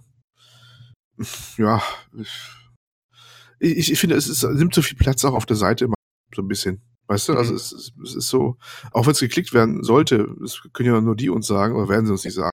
Ähm, ich weiß nicht, ob man das, das so als, als, als Bild so haben will, aber das ist eh eine größere Frage im Gesamtkontext der Qualität auf der Seite vorne ob man solche Sachen, da immer solche Sachen abhandelt, die leicht als Klicks zu kriegen sind oder als News zu, aufzubereiten sind. Mhm. Ja. ja, er hat sich auch dementsprechend gerechtfertigt gegenüber diesem Menschen, der ihn da attackiert hat, dass er ähm, generell eher über negative Dinge berichtet, was ich auch so unterschreiben würde, weil ja, da wird halt mehr geklickt, ne? Wenn es um Skandale geht oder eben um negative Berichterstattung, dann sind die Leute schneller dabei, da drauf zu gehen. Kenne ich von mir selbst auch. Und hier im Podcast ist es ja genauso. Ja? Wenn wir, keine Ahnung, äh, irgendein eher brisantes Thema haben, dann ist es in der Regel interessanter, darüber zu sprechen, als äh, zu berichten, dass alles gut läuft bei irgendwem. Und wir das haben ja die, die Fischkopf-News auch aufgenommen, muss man uns ja auch Genau, machen. das haben wir auch gemacht, zu Maßen, aber das war natürlich auch wieder spektakulär, ja. Aber wir sind keine Bäcker. So eine Scheiße unterstützen wir nicht. Sehr schön. ähm, Nein, und man ja. muss uns zugutehalten, wir haben uns ja auch äh, darüber lustig gemacht, über die Fischkopf-News. Genau. Da ist ja alles gut. Richtig. Das läuft alles äh, unter Ironie, Sarkasmus und Spaß. Wir, ja. wir sind Comedians. und, und, äh, und Selbstgeißelung. Äh. Genau. Welcher Podcast war das immer, das auch so ähnlich dargestellt hat? Welcher von den alten Podcasts? Mm, oh, aus der PC Games so vielleicht. Das ist auch mal so, der immer dann gesagt hat, das ist alles nur, wenn er, wenn es richtig beleidigen wurde, dann wurde. Ah, nichts für ungut. Das war ja, nichts der, für ungut, genau. Das war der Play 3, Play 4 Podcast, ja. Nichts für ungut. Den kenne ich gar nicht. Sonst. Mhm, war schon derbe manchmal. ja, gut, Play 4 ist ja auch äh, teilweise richtig extrem. Ja, ist er noch. Also, ja. Finde ich aber auch gut. Das ist für mich immer eine nette Abwechslung, muss ich sagen. Das ist halt einfach mal, die schlagen ja komplett über die Stränge teilweise. Aber das finde ich ganz spaßig. Ja. Äh, mich hat tatsächlich eine andere Sache mehr gestört an diesem, äh, an dieser Diskussion. Und zwar zum einen, dass äh, der Andreas Bertitz äh, Dark Moon 76, wer hier im Forum heißt, äh, dass er darauf eingeht, auf diesen Troll, der ihn angreift, auch noch auf Englisch ähm, und ihm da antwortet, ausführlich, während er sonst im Forum überhaupt nicht aktiv ist. Äh, was mir schon mehrfach aufgefallen ist, da ich ihm gerne mal irgendwelche Sachen geschrieben habe, wenn er mal wieder einen Schreibfehler eingebaut hat, wenn er irgendwas grammatikalisch falsch gemacht hat, habe ich ihn darauf hingewiesen und gesagt, ey, hier, guck mal das an, guck mal dieses an. Manchmal wurde es gefixt, manchmal wurde es nicht gefixt, zumindest nicht mehrere Tage lang und dann irgendwann guckt man natürlich nicht mehr. Ähm, aber da gab es, wenn man selbst Feedback abgegeben hat, konstruktives, ja, hat man nichts zurückgekriegt. Kein, kein Danke oder kein Okay, ich habe deinen Post gesehen. Nichts. Ja, das war immer so ein bisschen, man hat das halt in leeren Raum, irgendwelche ähm, Verbesserungsvorschläge oder Korrekturen gegeben. Was irgendwie immer so ja, ein bisschen unbefriedigend war, weil man nie was davon zurückgehört hat. Ich meine, klar, er muss auch nicht jedes Mal sagen, ey, vielen Dank, dass du äh, mir das mitgeteilt hast. Ich werde mich direkt dran setzen, das ausbessern. Aber ich fand es schon ein bisschen schade, dass da eigentlich nie was kam. Mm, und was ich dann noch was mich dann wirklich aufgeregt hat tatsächlich, also das war für mich ein bisschen schlimmer. Du solltest sogar, äh, kleiner Tipp, du solltest äh, ja. in den Kommentarbereich nur reinschreiben, ähm, ich habe in deinem Text einen Rechtschreibfehler gefunden. Wenn du mir einen Euro bei Patreon überweist, äh, dann sage ich dir, wo er ist. Oh. ja. Bitcoin bitte. Nee, wir machen Bitcoin. Bitcoin, genau. genau. Überweise mir einen Bitcoin. ja. Ähm, ja, und dann hat er im Forum mh, hm, danach geschrieben, ähm, äh, und zwar gegenüber dem Bonkic auch wieder. Äh, also der hat halt gesagt, ey, du solltest ruhig mal Kommentare beantworten, auch wenn du es sonst nie machst, weil ne, das wäre halt eigentlich cool so. Das ist eine aktive Community und eben auch die Leute, die für die Seite arbeiten, ist ja nicht verkehrt, wenn da einfach mal ein Austausch stattfindet. Und dann hat er geschrieben, also der Dacken, ich bin einfach der Meinung, dass 95% aller Kommentare sinnlos sind. Das fand ich schon ziemlich krass, muss ich sagen. Also ja, man arbeitet für eine Newsseite, wo man irgendwelche äh, Kommentar äh, Artikel schreibt mal mehr, mal weniger hochwertig. Äh, und dann sagt man aber, dass 95% aller Kommentare Schwachfug sind. Dann denke ich mir so, ey, puh, Alter, äh, weiß ich nicht. Das hat mich persönlich ein bisschen getroffen, muss ich sagen, weil ich mir so denke, ey, wir, klar, natürlich schreiben wir auch Scheiße im Forum, so kann man ja gar nicht abstreiten. Aber dann hast du halt jemanden, der für die Seite arbeitet und dann sowas ablässt, dann denke ich mir so, boah, Alter, ich weiß ich nicht. Finde ich ein bisschen komisch. Ich habe das Gefühl, er sieht sich gar nicht als Teil so dieser Community. Klar, er arbeitet nur für Computech oder was auch immer das jetzt gerade ist. Aber das fand ich schon sehr enttäuschend, muss ich sagen. Und habe ich ja, schon geschrieben. Ist schon ein bisschen schade. Ich meine, ich glaube allerdings, also ich glaube nicht, dass er das auf, auf pcgames.de direkt bezogen hat, sondern so mhm. allgemein aufs Internet hatte ich so das Gefühl. Und mhm. ähm, ich muss nur sagen, also wenn ich zum Beispiel schaue bei YouTube oder so, da gebe ich ihm teilweise sogar recht. ähm, wie es da teilweise in den Kommentarfunktionen aussieht. Aber ja, klar, da muss man natürlich differenzieren. Ich, und, und wie du sagst, also gerade von jemandem, der für die Seite schreibt und so, ja, da erwarte ich mir auch so ein bisschen mehr ähm, einfach ja, Aktivität, dass man, also wenn einem das Spaß machen würde, dann, dann, oder wenn einem sowas Spaß macht, dann, dann ist man da ja irgendwie automatisch auch mit dabei. Und das merkst du auch bei vielen anderen Redakteuren bei der, bei pcgames.de, finde ich, äh, dass wenn die einen Artikel schreiben und man kommentiert irgendwas drunter, äh, man hört schon sehr oft auch von den Leuten dann zurück eigentlich. Und das finde ich auch mal ganz nett. Und ähm, ja, es ist schade, wenn dann so jemand dabei ist, der da wirklich gar keinen Bock anscheinend drauf hat. Ja, also zugegebenermaßen hört man von den Online-Redakteuren weniger. Ne? Also es sind eher nee, ich meine jetzt eher die normalen Redakteure. Genau. Ja. Aber der André Linken, glaube ich, heißt er, der ist auch schon mal ab und zu im Forum aktiv und schreibt da was. Der verfasst auch News. Und äh, ja, wie gesagt, also ich fand dann halt auch ein bisschen krass, dass dann kommt halt irgend so ein dahergelaufener Hampel und schreibt auf Englisch äh, mit anscheinend einer ganz klaren Agenda. Also er hatte wirklich seinen Account erstellt und dann nur gegen den Andreas geschossen quasi. Und ich meine, gut, ob da jetzt was dran sein will oder nicht, aber das ist ja anscheinend auch schon irgendein verrückter Fanatiker, so ungefähr. Ja, da, dem kaufe ich halt dann eh nicht mehr viel ab. Aber dann geht er halt darauf ins, da, da meldet er sich dann und geht im Detail drauf ein, so. Ja, fand, fand ich enttäuschend. So. Er sagt halt, 95% aller Kommentare sind sinnlos und dann geht er auf einen ein, der mit der am sinnlosesten ist, so. Weiß ich nicht. Fand ich ja, ziemlich cool. Naja, gut, es war halt direkt auf ihn bezogen. Äh, hat ihn eigentlich direkt angesprochen. Ja, aber dann muss ich ihn in Zukunft einfach mit einer Word of Text attackieren, wenn ich einen Schreibfehler finde, damit er darauf eingeht oder was. Das ist halt, genau. Ja. so machst du das. ja. Da bin ich auch schon in der Stimmung jetzt. Ah. ja, mal gucken. Keine Ahnung. Ich fand's scheiße, muss ich sagen. Ja. Gut. Ähm, gut, dass der Sven heute nicht da ist, weil mit dem hatte ich auch schon über das Thema gesprochen. Der wollte erst am Podcast teilnehmen und der sieht das so ein bisschen ähnlich wie ich. Dann äh, haben wir uns vielleicht auch ein bisschen mehr drüber aufgeregt. Ja. Nicht auszudenken, nicht auszudenken. Richtig. Gut, dann bleibt uns nur weiterhin die Qualitätsnews von Andreas zu genießen. Okay, dann würde ich sagen, kommen wir zu den Hauptthemen. Davon haben wir diesmal zwei Stück, wie vorhin schon angekündigt. Äh, einmal Apex Legends, das aktuelle Battle Royale Spiel, und danach sprechen wir noch über The Division 2, die Beta.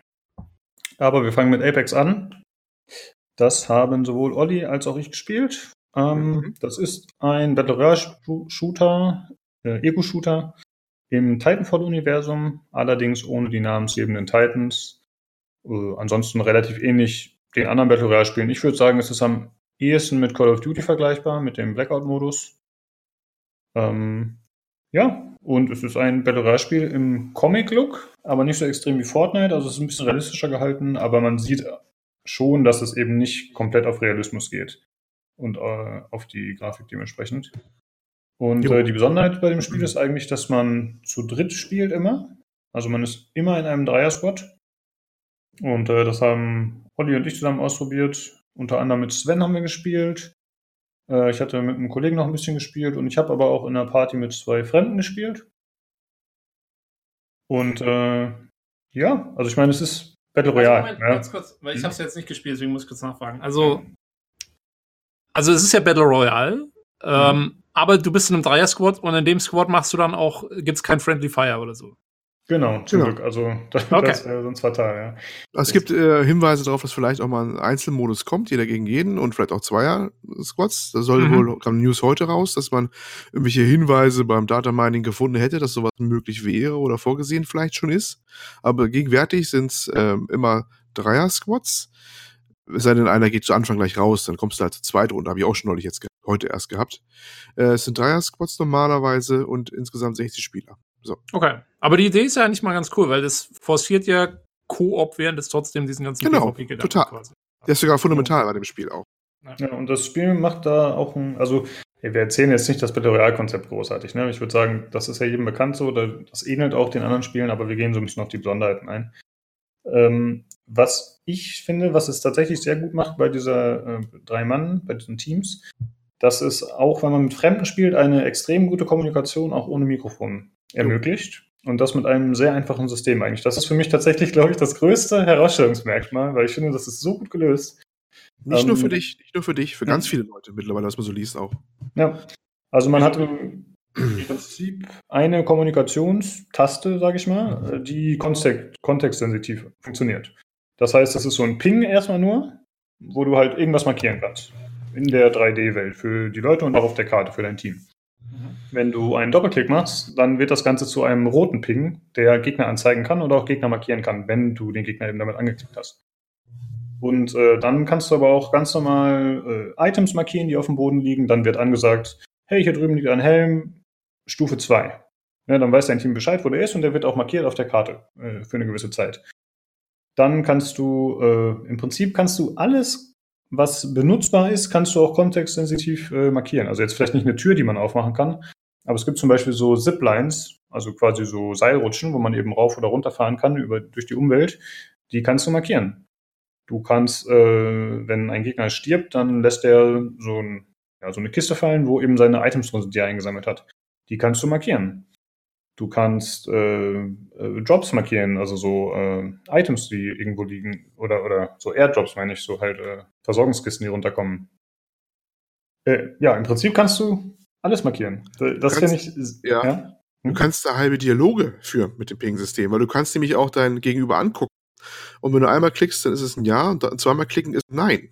Ach, das wusste ich noch gar nicht. Ja, das geht auch. Du kannst also, kannst schon, ja, okay. du kannst äh, mit Ja oder Nein antworten. Wenn du ihn anguckst, und du sagst zum Beispiel diesen Wegpunkt, dann drehst du dich ja. um, klickst ihn zweimal und sagst du Nein. Ach, du kannst was. auch dein, du kannst auch dein Inventory auf deine Waffe klicken und dann sagst du, ich brauche Munition für diese Waffe. Mhm. Also die haben sich da was überlegt, die haben nicht umsonst, die haben wohl mal einen Monat geplaytestet, ohne Voice Chat und haben sich halt ein System überlegt, wie du eine kannst, ganz ohne Voice, eine sinnvolle Kommunikation für die, für die Spieler. Natürlich können sie nicht alles abdecken, aber das geht erstaunlich gut. Und habe ich so noch nie, noch never ever gesehen. Das hat auch Tiefe, das, also, wie gesagt, das ist auch nicht so gemerkt habe, wie das da genau geht. Es gibt zwar ein Tutorial, aber das erklärt ja, haben wir auch schon besprochen, äh, als wir beide gespielt haben. Nicht alles, ne? Es gibt ja so ein paar Sachen, mhm. die werden nicht unbedingt erklärt. Aber das ist äh, schon erstaunlich, was man, wenn man Übung raus hat mit diesem Ping-System, nennen sie es auch, was man da alles machen kann. Du kannst äh, das machen auch, also wird auch mittlerweile auch fleißig genutzt. Ich habe heute ein paar Runden gespielt gehabt. Ähm, das wird auch wirklich fleißig genutzt und äh, ist erstaunlich, dass sich da schon ja Dialoge fast schon entspannen oder also wenn alle wenn alle im Squad dessen kundig sind, wie flüssig und locker das funktioniert. Da schmeißen Leute ihre Sachen, die gerade nicht brauchen, unterschiedliche Munitionstypen es auch gibt, die zu den Waffen passen oder sowas, ne? Pingen gleich doch mal drauf, wo sie sagen, hier, hab was abgeschmissen, weißt du gleich Bescheid.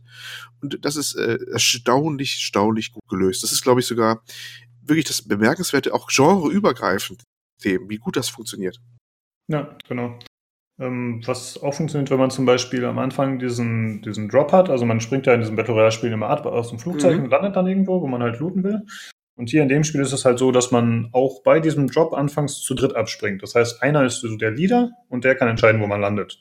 Aber die anderen können eben auch schon vorher pingen und sagen, ey, ich finde hier wäre eine gute Stelle, um zu landen. Und wenn dann zum Beispiel der andere genau auf die gleiche Stelle klickt, dann wird das auch bestätigt. Das ist in der Umwelt genau. auch so. Wenn man sagt, äh, ey, lass uns mal hier rüberlaufen, das sagt er dann sogar an. Oder, oder check this out oder so sagt er. Und dann kannst du halt sagen, klickst du drauf und dann sagt er, ja, okay, let's go oder so. Also das ist wirklich äh, ziemlich gut gelöst. Ja, das ist echt cool. Also, weil so diese Kommunikation ist, war ja echt immer, ist immer so ein Hindernis, ne? wenn du nicht gerade Push-to-Talk machst oder sowas. Ja, ja und vor, genau, und das ist ja auch vor allem auch immer so ein, ein gewisses, eine Einstiegshürde. Ja, selbst wenn du ein Mikrofon hast, also es gibt ja in letzter Zeit immer wieder Berichte äh, von Frauen, die keine Lust haben, in Spielen zu sprechen, weil sie ja, genau, dann ja. direkt immer angepöbelt oder angemacht werden. Oder wenn ja, du. Die, die ganzen Kiddies, ähm, die einem dann ins Ohr brüllen. Ähm, genau, also da gibt es einfach viele Möglichkeiten, warum man da vielleicht keine Lust drauf hat. Und das ist wirklich perfekt dafür. Also, ja, wie gesagt, ich war hin und weg so. Ich habe ja gedacht, warum gibt es das nicht in anderen Spielen? Ich meine, ja, es gibt ja in Battlefield zum Beispiel diese Common Rose, die ja auch ziemlich cool ist, aber die ist halt auch extrem kleinteilig und ja. umständlich. Und hier hast du ich halb so gut, ich halb so gut, ja. ja. Die ist, da habe ich auch gedacht, ich musste auch an Battlefield nämlich genau denken und dachte mir, mein Gott, wäre das geil, wenn wir das da auch hätten. Ne? Mhm. Weil, das, weil das wirklich so nahtlos funktioniert. Und das spielt auch mit den anderen Faktoren zusammen, nämlich du hast ja schon diese ähm, Akustikkommentare erwähnt, dass die Charaktere auch das ansagen und so. Ne? Ja, die reagieren äh, auch also gleichzeitig auf ihre Welt, was, was wenn zum Beispiel der Kreis sich verengt, der mal bei jedem Battle Royale Spiel ist, dann äh, sagt der Charakter selber so, ah, wir sind äh, Gott sei Dank schon im Kreis oder so. Also du hast immer auch Feedback auch und sowas. Also es ist auch ein System, was sie überlegt haben, dass die Charaktere halt auch immer sprechen, passend zur Situation, was du gleich, wo du gleich mal im Bilde bist, auch was passiert gerade. Auch das ist toll gelöst. Also das halt wirklich ein paar ganz eigene Sachen, wo ich wirklich beeindruckt war. Da habe ich jetzt noch eine Frage. Mhm. Können die das auch in Zeichensprache? I see what you did there. naja, ist äh, nicht unbedingt nötig, weil der Ping zeigt ja schon an, was los ist. Also der wird ja entsprechend äh, noch eingefärbt oder in der Richtung. Also es ist eigentlich nicht notwendig. Es funktioniert auch so sehr gut. Das heißt, auch wenn ihr taub seid und gerade diesen Podcast hört, wisst ihr jetzt Bescheid, was ihr mitspielen könnt. ähm, ah. ja, ansonsten äh, kann man auch noch über, man hat trotzdem noch so ein, so ein Rad und ich glaube, wenn man die Taste gedrückt hält oder so, dann äh, ja. kann man trotzdem noch mal diverse Optionen aus diesem Rad auswählen. Also ich habe hier drüben einen Gegner gesehen oder ähm, ich weiß es gar nicht, weil ich das ehrlich gesagt nicht nutze, weil es eigentlich nicht nötig ist, aber da gibt es dann noch mal so ein paar Standardsätze, Floskeln, die man auch noch mal reinschmeißen kann ähm, die vielleicht auch ein bisschen besser funktionieren, weil man ja manchmal nicht irgendwas bestimmt anpingen kann. Also ich glaube, die bieten noch mal ja. ein paar andere Optionen. Aber ich, ich muss gerade an ein Match heute denken, nämlich gerade. Ähm, ich hatte gerade so eine Situation, wir haben zu dritt so ein Gebäude gelootet. Das kennst du ja auch mal gleich zu Anfang sowas, ne? Also es war gerade mal wieder ein bisschen knapp an Waffen und so. Und dann haben wir endlich unsere Waffen gehabt und ich bin in der oberen Etage und sehe, wie ein an der Zipline so rüber rutscht, ne? Zu uns. Ping den halt an mit den Ping-Optionen auch. Und das hast du gemerkt, haben die anderen sofort mitbekommen, auch die im anderen Teil des Gebäudes waren. Und der hat auch nicht lange gelebt. Der ist angekommen und war dann auch gleich weg. Und es hat alles mhm. geklappt, ohne ein Wort zu, zu verlieren. Nachdem ich dann angepinkt habe und natürlich auch, dass ich auch geschossen habe, ist klar, das ist dann auch noch ein Warnsignal. Aber die haben auch gleich gewusst, welche Richtung der ist und alles. Das war echt ganz geil.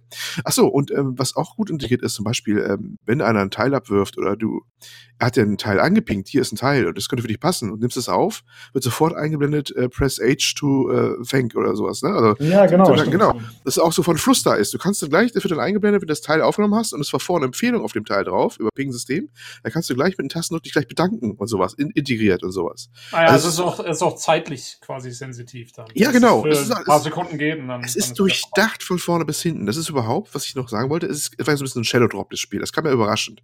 Man hat ja vorher irgendwas gehört, äh, wie kommt was die nächsten Tage, irgendein äh, Battle Royale Titanfall haben sie alle gesagt. Dann kam es über, relativ überraschend raus am Montag, was überraschend, aber da hat sie schon geahnt, aber es war kurzfristig die Ankündigung. Nur war die Enttäuschung dann groß, äh, es sind ja keine Titans drin, wohl Titanfall und auch kein Wallrunning und sowas. Äh, muss man nicht sagen, es spielt im Titanfall-Universum, es ist kein Titanfall, ne? Also es spielt im Universum davon drin. Und ähm, Wallrunning, was auch im Titanfall immer drin kam, würde da keinen Sinn machen. So viele Walls haben wir nicht zum Run, weil es auch sehr viel weite Landschaft auch teilweise spielt. Und äh, die Titans würden wohl das ganze Balancing wahrscheinlich zerstören. Das war wohl der Grund, warum sie die rausgenommen haben.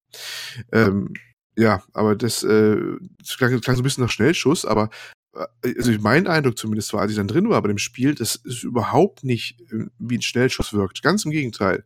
Das wirkt sehr, sehr poliert, ne, sehr ausgeknautscht, hat sich einer lange drüber Gedanken gemacht. Also nicht wie eine Resteverwertung, ne, weil es eigentlich, ja, das ist war wohl Titanfall 3 und dann haben sie dann aus den Resten was gebaut. Das kann auch durchaus so sein, dass sie es da nur umgebaut haben, aber das haben die nicht mal so eben gemacht. Das haben die schon mit einem sehr, sehr viel Überlegung gemacht, was sie da gebaut haben. Das ist nicht einfach nur ein weiteres Battle Royale Spiel mal eben hingerotzt, lieblos, um Kohle zu machen. Das wirkt schon deutlich ausgereifter und, und ja, mit, mit Hintergrund. Ja, vor allen Dingen, weil äh, Titanfall, der nächste Titanfall-Teil soll ja auch rauskommen jetzt dieses Jahr noch. Äh, haben wir gehört irgendwie letzte Woche. Äh, dieses Jahr? War das wirklich so? Ich nicht mehr. Das war das Gerücht, dass es dieses Jahr noch kommen soll. Ja, ich glaube, es war der jetzt schon. Das stimmt nicht, ja, genau. Ich glaube, es war der, also Titanfall 3 ist eigentlich gecancelt erst. Minder. Das heißt nicht, dass noch eins kommen kann, aber nicht mehr so schnell. Man munkelt wohl eher zur nächsten Konsolengeneration, wenn es denn kommt. Weil äh, da stellen sie wohl auch erstmal die Engine um. Denn das, äh, das Spiel läuft ja immer noch auf der äh, Source Engine. Die anderen Titanfall-Teile mhm. auch. Was ist die, wer es nicht weiß, ist die Half-Life 2 Engine im Prinzip, allerdings natürlich heftigst mittlerweile aufgebaut. Ähm, ja, da haben sie noch dran festgehalten. Allerdings macht es bei dem, bei dem Spiel auch keinen Nachteil, weil es ist wie ein bisschen comic-mäßige Grafik und sowas und läuft eigentlich sehr performant. Den einzigen technischen Kritikpunkt, den ich eigentlich habe, äh, ist, glaube ich, eher der, der, es hat einen ähm, Cheatschutz drin, dieses Easy, was am Anfang immer kommt. Und der ist wohl ein bisschen wackelig bis sehr aggressiv. Also manche im Forum haben gesagt, die können das Spiel gar nicht starten, haben es noch nie gestarten können. Und auch ich hatte schon zwei, drei Mal, dass dann Anfang nicht rund läuft, dass er sagte, der, der Cheatschutz läuft nicht oder sowas. Und daran hakt es wohl manchmal. Ja, ne, ähm, das sind so Ja, Sachen. hatte ich auch einmal, dass ja. das Problem hatte, dass äh, mir, er mir das gesagt hat, aber dann hat ein Neustart halt geholfen. Genau, ja, Neustart muss sein, dass wir entweder einfach der Großteil sind, bei dem es läuft, oder dass wir einfach Glück haben, dass es bei uns okay ist. Mm, ja, technisch habe ich, also bin ich mit dir d'accord, da gibt es eigentlich nichts zu meckern. Also es ist mein erstes, äh, mein erstes Battle Royale-Spiel, was ich tatsächlich selbst gespielt habe. Also ich habe äh, aber alle anderen auch verfolgt, ne, sei es jetzt auf Twitch oder anderweitig. Und ich meine, gut, PUBG war eine Katastrophe, da sind sich alle einig so. Das ist ja Daisy-Niveau ungefähr so vom, äh, vom Backgehalt. Ähm, dann Fortnite ist natürlich sehr rund, aber das ist halt diese Third-Person-Geschichte und eben dieser extreme Comic-Look und auch eher so dieses Image, dass es bei, von den Kindern mehr gespielt wird. Und jetzt hast du halt eigentlich, äh, ich würde sagen, dass äh, Apex Legends so zwischen Call of Duty Blackout und Fortnite schlägt so. Äh, gut, du hast diesen ganzen Bauaspekt natürlich nicht von Fortnite, aber das fand ich eigentlich ganz angenehm, dass es dann eben nicht zu komplex wird. Und gleichzeitig hast du eben die Title-Shooter-Steuerung, die man so von Call of Duty ungefähr kennt. Und äh, eben die Ego-Shooter-Sicht auch. Und das fand ich schon äh, ziemlich cool. Äh, was noch bemerkenswert ist, was äh, man gegenüber anderen Battle Royale-Spielen anders macht, ist, dass man eben die namensgebenden Legends hat. Und das sind äh, naja, es wurde ausdrücklich gesagt, es sind kein, nicht nur Helden, sondern es gibt eben auch böse Charaktere. Äh, aber es sind halt äh, ja, spezielle Charaktere mit eigenen Fähigkeiten, die alle einzigartig sind, die andere Charaktere nicht haben. Und da gibt es, glaube ich, aktuell acht Stück oder mhm. zehn. Ja, acht Stück. Acht ist acht. Okay. Hm. Wo man, äh, von denen sind zwei noch nicht freigeschaltet, die anderen sind alle freigeschaltet. Hm, man spielt mit der Zeit so eine Währung frei, dass man die dann auch freischalten kann. Ähm, ich habe nach, weiß ich nicht, wie lange habe ich irgendwo gespielt? Ich glaube, ich habe das Spiel doch schon mehr gespielt, als ich jetzt dachte. Vielleicht so sieben Stunden oder so habe ich gezockt, würde ich mal sagen. Und äh, da habe ich zwei Charaktere freigeschaltet. Äh, äh, nee, habe ich noch keine Charaktere freigeschaltet, aber ich habe so viel Geld, dass ich quasi einen halben Charakter freischalten könnte. Also man muss schon ein bisschen grinden, damit man die letzten beiden freischaltet, denke ich. Aber das sind jetzt auch nicht äh, die Übercharaktere. Ja, also, also einen, einen habe ich heute freigeschaltet. Okay. Hm? Weißt du, wie lange du geschafft hast ungefähr? Boah, müsste ich auf Witchen jetzt gucken. Aber. Ja, ich weiß gar nicht, ob das angezeigt ja. wird. Sonst hätte ich auch nachgeschaut. Stimmt, das sieht man, glaube ich, da bei dem Spiel. Ja. Aber so viel war das nicht. Das war easy. Eine ja, war. Äh, ja, so oder so. Also es ist auf jeden Fall gut machbar. Ja, wenn man Spaß an dem Spiel hat, dann kann man auch erstmal die anderen Charaktere spielen, die wahrscheinlich auch äh, einsteigerfreundlicher sind. Und äh, ja.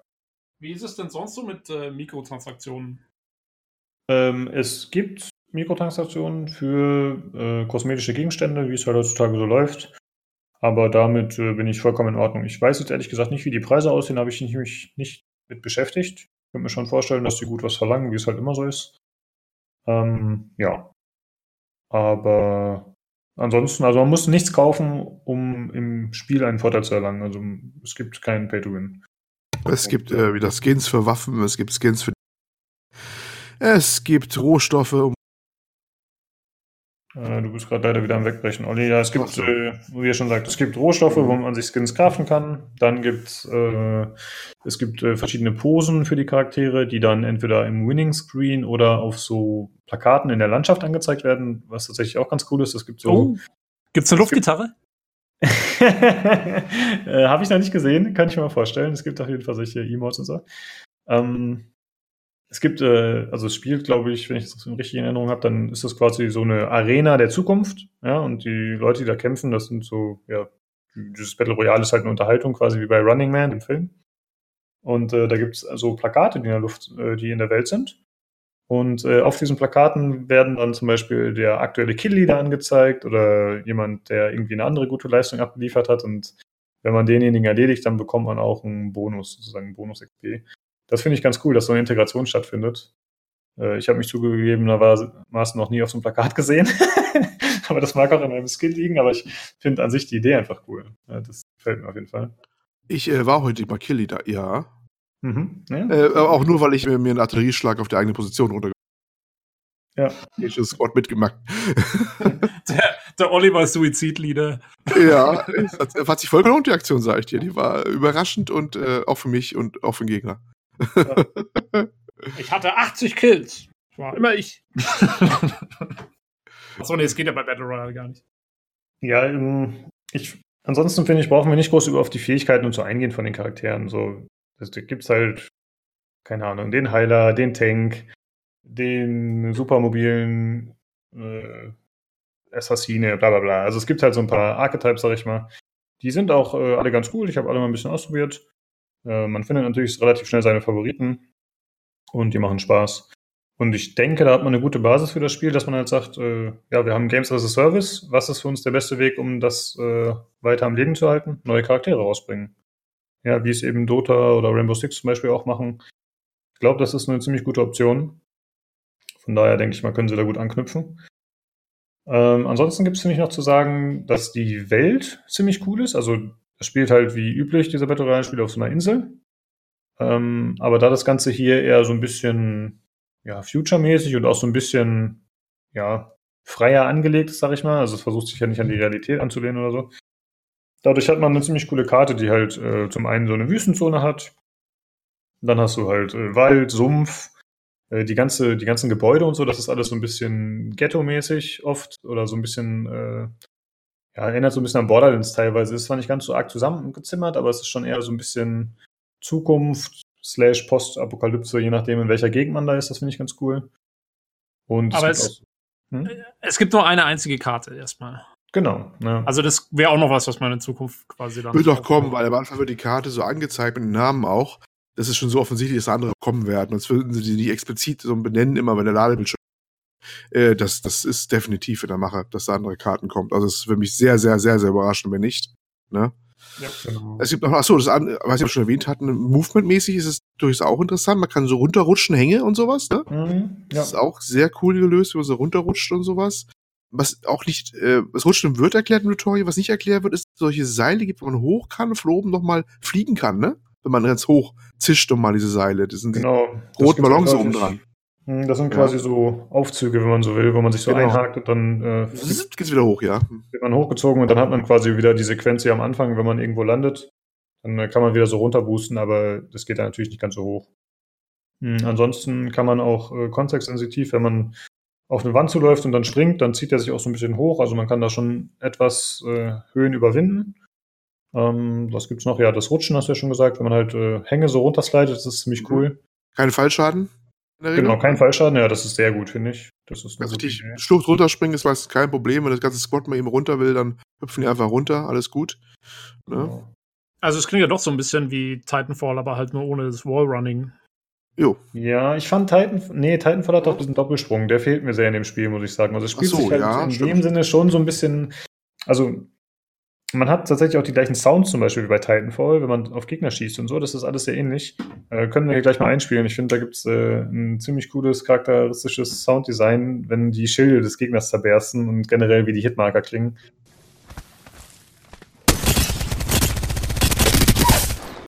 Finde ich sehr cool.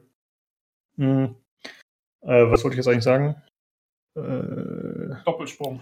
Achso, Doppelsprung, danke. Ja, der fehlt halt hier. Der fehlt mir sehr, sehr, weil den gab es halt in Titanfall. Diesen kleinen Boost nochmal. Und äh, ja, generell ist es halt eher ein Battle Royale, was dann halt, äh, wo du halt einfach viel mehr Leben hast, du hast mehr Rüstung. Also es ist nicht wie so ein Titanfall oder Call of Duty, wo du einfach wen in ein paar Sekunden, ach, Millisekunden wegbratzt, sondern es ist halt schon eher dieses typische taktische Gameplay, wo man dann sich halt ein bisschen verschanzt und wo man sich einen Höhenvorteil verschaffen muss, wo man bessere Waffen haben muss und so, also wo man wirklich äh, gezielter vorgehen muss. Aber das haben ja die ganzen Battle Royale-Spiele eigentlich gemein, würde ich mal ja, sagen. Da tue ich mich noch sehr, sehr, sehr schwer, muss ich sagen, weil ich mhm. wie bei Battlefield gewohnt, da bist du relativ schnell tot, ne? Also, oder kriegst du jemand anderen auch. Ähm, bei anderen Spielen wie Insurgency ist es ja noch krasser, da reicht ja manchmal schon ein Schuss, auch nicht Sniper aus, um einen Platz zu legen, wenn du richtig triffst. Battlefield ist nicht ganz so arg, aber es ist auch nicht so viel. Bei, bei jetzt bei, bei solchen Spielen ist das ja wirklich, du musst ja richtig auch relativ voll pumpen, den Gegner, bevor du da wirklich Wirkung hast. Ne? Ja, genau. Und man merkt auch, dass man, wenn man am Anfang nicht richtig lootet, dann hat man eigentlich fast keine Chance. Also man jo, jo. muss wirklich auf gute Ausrüstung gehen, zumindest mit unserem Skill. Ansonsten wird es sehr schwierig. Ist ja schwierig. Ich hatte heute eine Runde, das war echt doof. Also wir kamen in ein Gebiet runter und es, es war einfach nichts zu finden an Waffen großartig. Zumindest ich habe nichts gefunden. Ich brannte ewig mit so einer Handgranate in der Hand rum. Ne? Und ich konnte die Gegner schon sehen, die da hektisch rumrannten und ihre Sachen gesucht haben. Gott sei Dank hat unser Squad das einzig Richtige gemacht. Wir haben uns dann schnell erstmal zurückgezogen in eine andere Ecke, ne? Haben Abstand gew gewonnen und das war auch eine gute Entscheidung. Dann sind wir erstmal in der ganzen anderen Region haben wir erstmal die ersten erbärmlichen Waffen überhaupt bekommen, so richtig. Keine Ahnung, was da los war. Aber da haben wir richtig ins Klo gegriffen, so quasi beim Looten, beim Startgebiet auch. Ja, das war schon ja. spaßig. Ja, ansonsten hätte ich eigentlich gar nicht mehr groß was zu sagen, glaube ich. Fällt dir noch irgendwas ein? Achso, die Musik anfangs ist noch ganz gut, würde ich sagen. Die ist äh, ganz cool so. Äh, die während dieses Absprungs läuft noch Musik, aber sobald man dann landet, dann äh, setzt die eben auch aus und dann kann man sich quasi aufs Gameplay fokussieren. Das ist ganz nett gemacht. Ja gut, du musst ja wahrscheinlich auch, äh, wie, wie, wie groß ist denn die Rolle, die so Sound spielt, dass du Leute hörst oder dass irgendwie ähm, ja, es macht schon was aus. Also es gibt ein ja. paar Geräusche in der Umwelt, die man äh, relativ gut äh, erkennen kann. Und wenn jemand nah ist, dann hörst du auf jeden Fall auch die Steps. Also das äh, ist schon hilfreich auf jeden Fall, ja. ja. Ja, es bleibt abzuwarten, wie gut sich das in der Zukunft dann manifestiert, also wenn der Hype vorbei ist. Ne? Das wird mhm. spannend werden. Ähm, zumindest den Hype hatten sie. Sie haben ja Rekordzahlen noch in Löcher jetzt vorgelegt gehabt, die letzten Tage. Ob sie das jetzt irgendwie konsolidieren können auf dem Niveau, bleibt abzuwarten, bleibt spannend aber äh, sie haben bisher die besten Chancen, das in die Phalanx von Fortnite und äh, PUBG einzubrechen, würde ich sagen, bisher überhaupt jemand hatte, wenn man so sagen darf eigentlich. Ich meine, das äh, Black Ops aber lief auch, wo, also war äh, auch sehr gut gemacht, was man so hört, ne? Dieser mhm, genau. Battle Royale Ableger von Call of Duty. Ähm, aber ich weiß nicht, ob der, ich höre längst von dem wenig so, dass es so irgendwie, ne, wahrscheinlich, es ist auch kein Free-to-Play, glaube ich. Es, es gab mal ein Gerücht, dass sie es vielleicht rauslösen als Free-to-Play Standalone. Das habe ich aber nur einmal irgendwo gehört. Ähm, ich vermute mal, bei dem Genre muss es schon irgendwie Free-to-Play sein, dass alle reinkommen, um diese Nutzerzahlen erreichen zu können auch. Und ja. mal gucken, also ob sie den Hype halten können, ob es ein Hype werden sie nicht halten können, aber ob sie das äh, dann jetzt äh, konsolidieren können mit neuen Inhalten. Es wäre ein Treppenwitz übrigens, wenn jetzt in Zukunft äh, das Ding so erfolgreich wird, dass es so ein bisschen äh, den, äh, wie einer auch schon schrieb, ein anderer Journalist mal, ja, äh, Pure Anthem, äh, Apex ist, äh, was, was heißt die Clown, Stealing All the Thunder. Ne? Also nach dem Motto. Ja, das, äh, wobei das habe ich nicht so Genre und überhaupt, ja. Können, ja eben, weil es ist ja das eine ist, das, Genre, das andere ist ein Looter-Shooter, also ähm da aber, würde ich eher äh, eben jetzt dann The Division 2 anbringen. Aber ähm, ist richtig, nee. ist ein ganz anderes Genre, aber was, äh, was tatsächlich war, die, die, die, die, die EA-Aktien sind tatsächlich dann erstmal nach oben geschossen, aber immer, wenn sie eine positive Nachricht natürlich raushauen, ist klar. Ja, und ich finde, es ja, passt schon, weil EA hat ja bis jetzt eigentlich, das ist quasi, die hatten ja eigentlich noch kein so ein Battle Royale. Ja, ja, ja. Insofern macht es schon Sinn, dass die das gemacht haben und es klingt für mich ja auch so, als wäre es wirklich ziemlich innovativ, sagen wir mal jetzt, äh, mit diesem neuen Kommunikationssystem und, und, und was weiß ich nicht alles. Also äh, und ein bisschen anderen Movement vielleicht noch hier und da.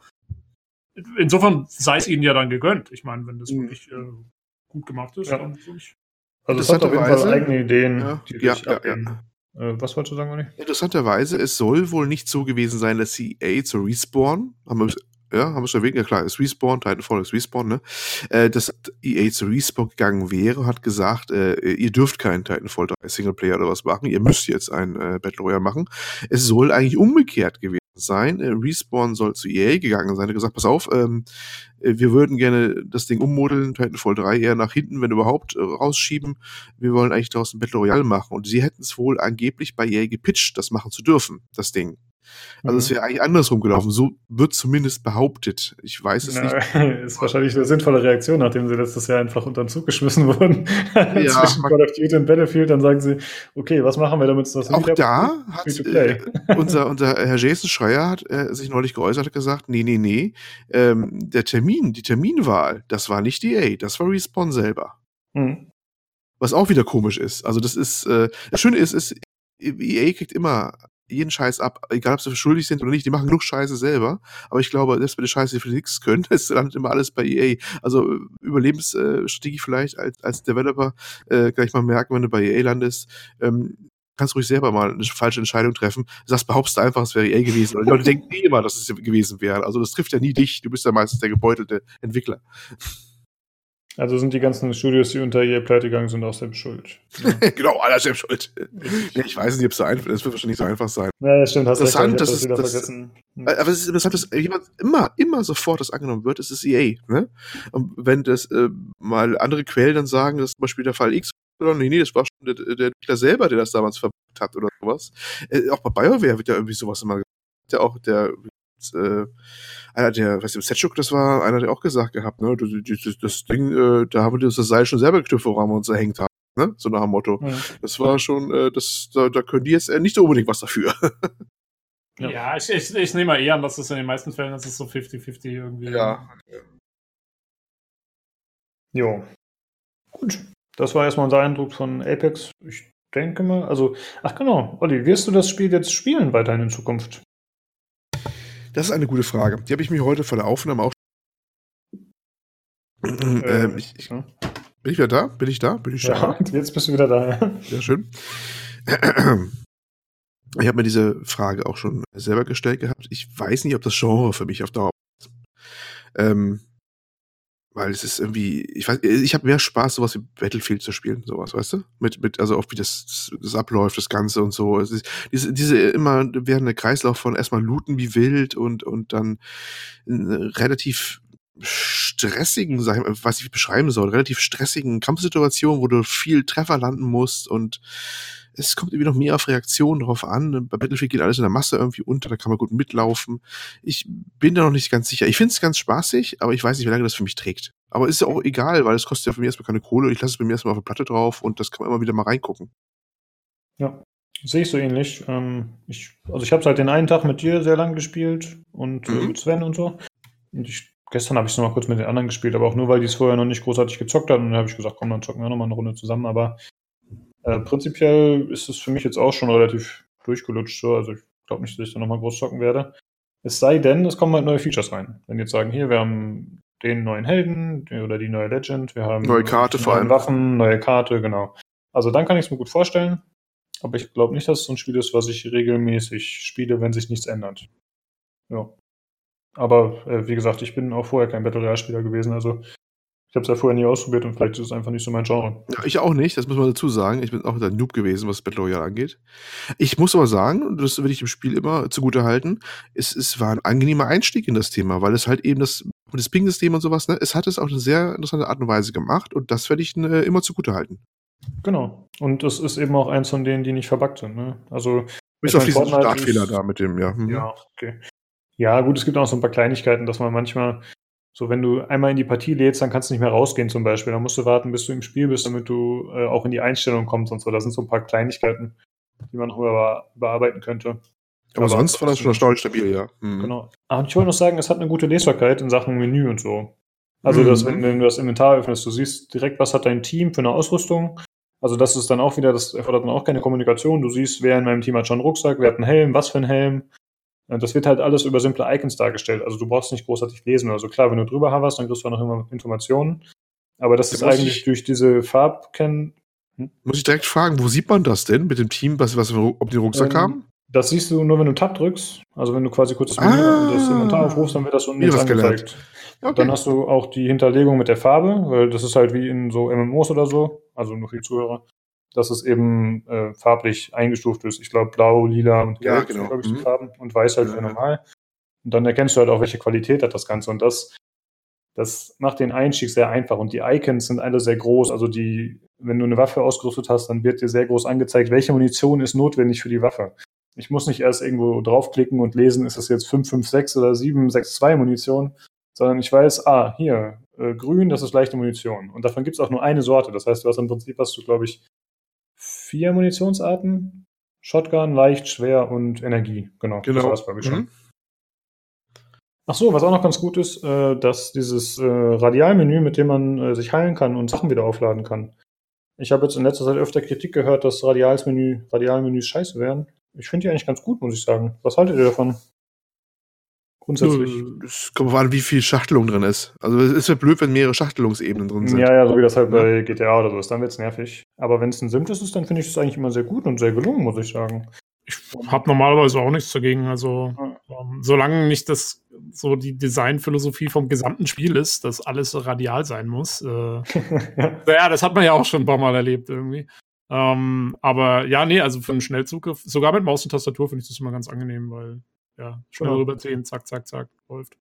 Genau, und das funktioniert halt hier auch ganz gut. Dann kann man halt, äh, also es ist quasi ein Menü, was nur für die Heilung zuständig ist oder für halt so Items, die einen boosten sozusagen, also dass man Schild wieder auflädt oder dass man Energie, äh, Lebensenergie zurückbekommt. Und da kann man halt auch, wenn man die Taste gedrückt hält, dann öffnet sich ein Radialmenü, wo du dann die verschiedenen Medipacks und äh, Schildaufladung wieder auswählen kannst. Ich finde, das ist ziemlich gut gelungen wieder. Und dann, wenn du die Taste nur einmal kurz drückst, dann benutzt du das letzte, was du hattest, oder was? Genau, dann hast du, äh, wird auch unten angezeigt. Also du hast auch bei allen Anzeigen, die du hast, wie das halt bei heutigen Multiplayer-Spielen ist, steht auch immer dabei, welche Taste du drücken musst, um dieses Ding auszuwählen oder zu benutzen. Und dann hast du unten, genau, hast du immer nochmal eine Anzeige, was jetzt in deiner aktuellen Schnellauswahl drin wäre. Ja. Ja, ja, weil das ist cool. Weil also wenn, also ich würde Radialmenüs anstatt Hotkeys sind blöd. Äh, zusammen mit Hotkeys sind sie gut. Genau, ja. Ja, das macht das Spiel halt auch ganz gut, dass es eigentlich oft mehrere Optionen bietet, wie du etwas machen kannst. Ja, also ey, ich bin hin und weg, muss ich sagen. Genau, ich wollte noch sagen, bei Metacritic hat es 91% Metascore von, oh. also von der, von der Profi-Seite ist das, ne? Metascore. Bei User-Score ist es nur 6,8, was ich ein bisschen überraschend fand, dass es so schlecht ist. Aber gut, da kann man sich halt eh nicht nachrichten eigentlich. Die Hater. Ja, die Hater haben wir schon erstmal gehatet. die ganzen Fortnite-Kids, verpisst euch. Haters gonna hate. Richtig. Ja, das war's zu Apex Legends. Cooles Spiel. Check's mal aus. Free to play. Im Origin Store, wohlgemerkt. Ja. Jo. Gut, äh, Olli, wie sieht's aus mit dir? Möchtest du jetzt noch äh, hier bleiben oder startest du jetzt durch, wenn wir über die Ich starte reden? jetzt durch. Mhm. Hab mich gefreut. Viel Spaß noch und äh, bis zum nächsten Mal, würde ich sagen. Genau, danke. Jo, bis zum nächsten Mal. Tschüss, tschüss. Ciao. Tschö. So, da ging er dahin. Ähm, genau.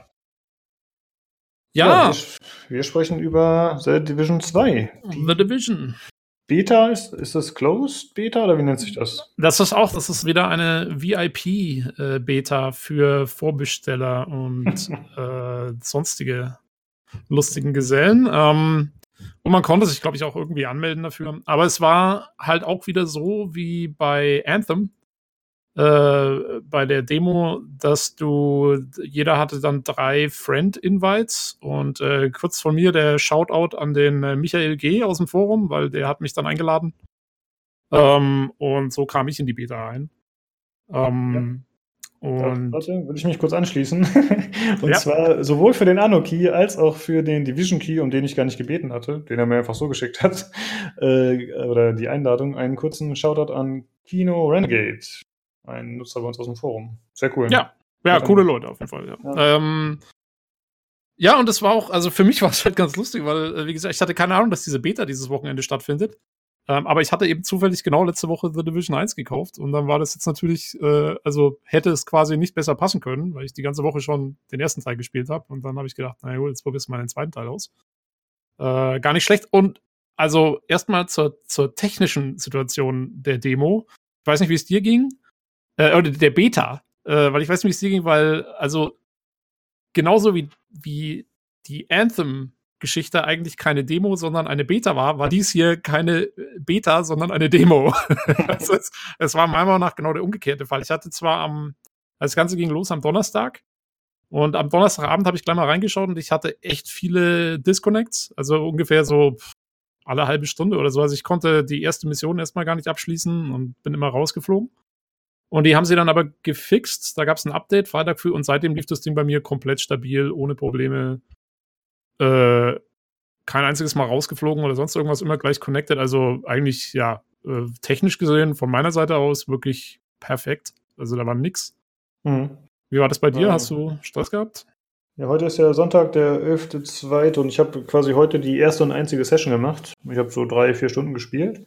Mhm. Ähm, ich hatte keine technischen Probleme äh, also verbindungsmäßig oder so. Ähm, ja, ansonsten ein paar Kleinigkeiten, so Bugs, die halt bei solchen Open-World-Dingern auftauchen. Also das, ich habe zum Beispiel so ein Reh gesehen, was irgendwie AFK in der Ecke stand. ja. Dann, es äh, war halt AFK, mein Gott. Ja, kann, äh, auch ein Reh muss mal vom Keyboard weg. Ja. Ich dachte erst, das wäre vielleicht so, eine, so eine Plastikfigur oder so. Und da bin ich extra näher reingegangen und das war tatsächlich so, dass es sich aber noch bewegt hat. So. das ist okay. halt gelaufen. Äh, ja, ach ja, stimmt, da fällt mir jetzt auch was ein. Ja, schon einmal bin ich auch äh, in ein Objekt reingeglitscht ähm, und musste dann äh, per Schnellreise weg, weil okay. ja, aber ansonsten, ja.